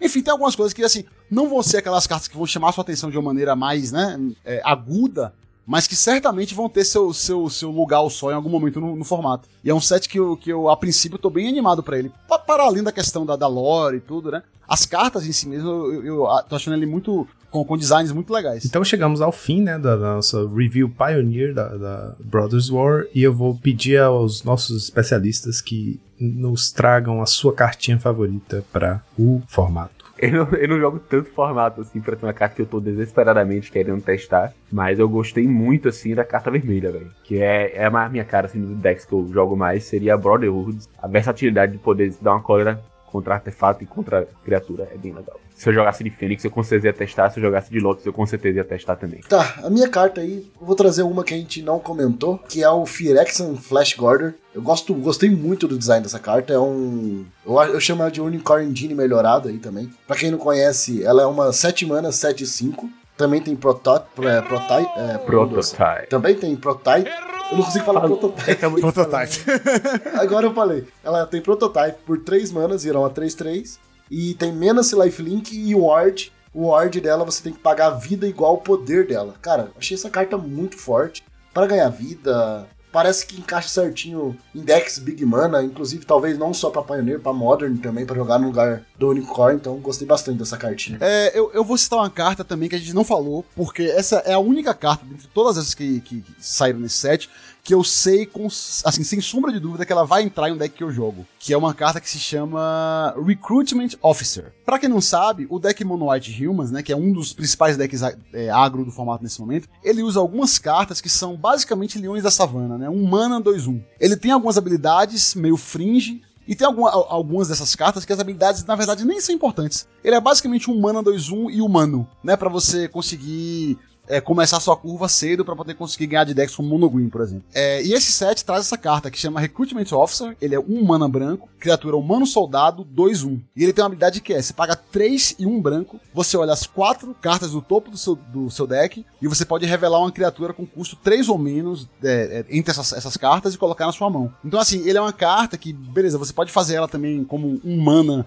né, no, no turno 1, que é, né, tá aí pra isso, mas que ela também é uma carta que é mais interessante se você terminar comprando ela no late game, que é, que é, que é a maneira como essas cartas todas, esses livros da savana, de modo geral, eles, eles falham, é aí, né? É quando você, você termina comprando ele no turno 5. Nesse caso, você vai conseguir, né, assim, imagina depois de uma cólera, se você conseguir comprar ele, você, e você tendo mana, você já vai poder fazer a habilidade pra poder tentar achar mais cartas, pra poder manter, né, a o, é, o seu deck rodando, né? Então eu acho que ele vai certamente entrar como é, substituto desses outros da Savana do deck. Por isso, talvez seja a carta que eu tô mais ansioso pra jogar. Bom, eu vou fechar aqui, f- já, já deu spoiler. Iconoclasta da terceira via é a cartinha que tem tudo que eu quero numa carta de Magic e tá inclusive nas cores, as únicas duas cores que eu tenho a base de mana, a base de spells no Pioneer. Eu tenho basicamente um, uma base de um UR Wizards com cantrips, remoções e interações assim, counter spells e tal. E eu tenho um UR em Souls e esse bicho aí é, é tipo é isso. Sou eu na forma de uma carta e, e eu no Pioneer sou bem eu. Aí, Juca, você, você acabou de falar uma coisa interessante também, que, por exemplo, em um deck como o R Soul, esse cara aí é realmente muito melhor do que o, do que o, o Porra Pyromancer. mesmo, Rick. Porque ele Mesmo. triga artefato, né? Ele faz artefato, ele triga. Ele triga em artefato e ele cria artefatos. E, E cria artefatos. vezes, né, isso, tem, isso tem relevância. As duas coisas têm relevância. Então é isso, galera. A gente chegou aqui ao final. Passamos pelos dois formatos e queria pedir aos nossos especialistas que cada um desse um breve parecer com uma nota, uma avaliação de 0 a 5 sobre o que consideraram desse set diante de tudo que a gente passou. por Eu acho que eu daria pra esse set 4,5. Eu gostei muito de tudo, basicamente, dele. do tema, da lore, das cartas. É, como eu falei, eu sou um jogador né, que gosta muito de Limited e eu tô achando que. Tá me parecendo que esse formato de draft vai ser algo, algo especial. Veremos no futuro, né? Mas então, assim, eu, eu acho que ele é, um, ele é o, o meu set preferido desde do último Kamigawa. Tenho, tenho altas expectativas pra ele. Vamos ver se ele vive, né? Como, como é que fala, falaria em português aquela frase? Se ele entrega. se ele Pronto, se ele entrega essa expectativa. Cara, pra mim, vou começando vou começar, né, dar 5 nessa coleção. Eu acho que pra Wizards, né, eles acertaram bastante no power level das cartas. Eu sei que tem coisas que vão, pode ser que separe um pouco ali a linha do formato, mas não acho que as cartas desse set são cartas que já existem. Por exemplo, o como vocês já mencionaram. Então eu achei que foi um set muito bem feito, a lore é maravilhosa, as artes das cartas são muito, bo muito boas também. Então eu gostei bastante. Eu até comparo ela bastante em questão com Acho que design no set em geral e power level também, é, que me deixou bastante animado esse set. Vou querer jogar também pra release, vou querer é, jogar alguns formatos limited, porque tá bem interessante. Compara ali com Kamigawa, acho que tá bem no mesmo nível, assim, se não tiver melhor, se não tiver melhor que Kamigawa, então gostei bastante dela. Então é nota 5, não consigo dar outra nota. O set tá bem, tá bem legal, pro limitado parece interessante. O Pauper trouxe várias cartas que imediatamente vão jogar e que provavelmente vou jogar. Então bem bacana. Eu só não vou dar 5 porque mataram meu brother Carne. Mas se o Prisma novo carregar o trono de volta pro tiro, eu dou 5. Bom, eu vou dar nota 5 também. Ah, É, é revigorante pra gente que joga Pauper, né? Que tá acostumado, ou tava acostumado, não sei, a um set standard de trazer uma, duas cartinhas ali, talvez, né? É, borderline jogáveis, nem chegam a ser staple. E aqui a gente tá realmente, o Rubinho falou, a gente tá no nível Kamigawa, né? Kamigawa Neon Dynasty, que trouxe tipo uma série de staples mesmo, assim, que mudaram o formato. E, e aqui a gente tá vendo também, eu acho que tem o potencial de ser o mesmo nível, assim, tem realmente muita carta boa. A gente falou de várias, mas tem outras que são mais nicho, assim, por isso a gente não trouxe, mas tem outras cartas ali que são jogáveis no Pauper. E aí vocês passaram também por várias coisas no Pioneer, incluindo reprints que são relevantes, né? Como o Intento Diabólico e o Xamãzinho lá. Esses artefatos ridículos que vão quebrar o carne, enfim. Coisas que também mostram, não sei, para mim estão inspirando um nível de poder bem alto, assim. Então, tanto pro Pauper quanto pro Pioneer, eu vejo elementos aí que me fariam pensar, porra, parece a- quando sai set, Master, é, Master Set, sabe? Tipo, Double Masters ou Horizons, Modern Horizons. Então, tá, o, nível, o nível de poder e o volume de cartas jogáveis, pra mim, tá, tá nesse pé aí. E sendo uma- um set standard, isso, isso eu acho que é digno de uma nota 5. Que isso, ó, 4.75. Acho que das que eu participei foi a maior nota que a gente já teve. Então é isso, pessoal. Chegamos ao final do nosso review. Espero que vocês tenham curtido. Foi bastante coisa pra falar. Mas enfim, vocês viram que nossa consideração foi que um set acima da média, muito forte pra Constructed. E a gente tá aqui aberto pra saber de vocês. Escrevam pra gente no monarchsresponde@gmail.com dizendo se vocês concordam, discordam, qual foi uma carta importantona que a gente deixou de fora. Podem mandar a brasa aí nas, nos comentários que a gente está sempre lendo aqui. Espero que tenham curtido e fim do turno, draw do Monarca.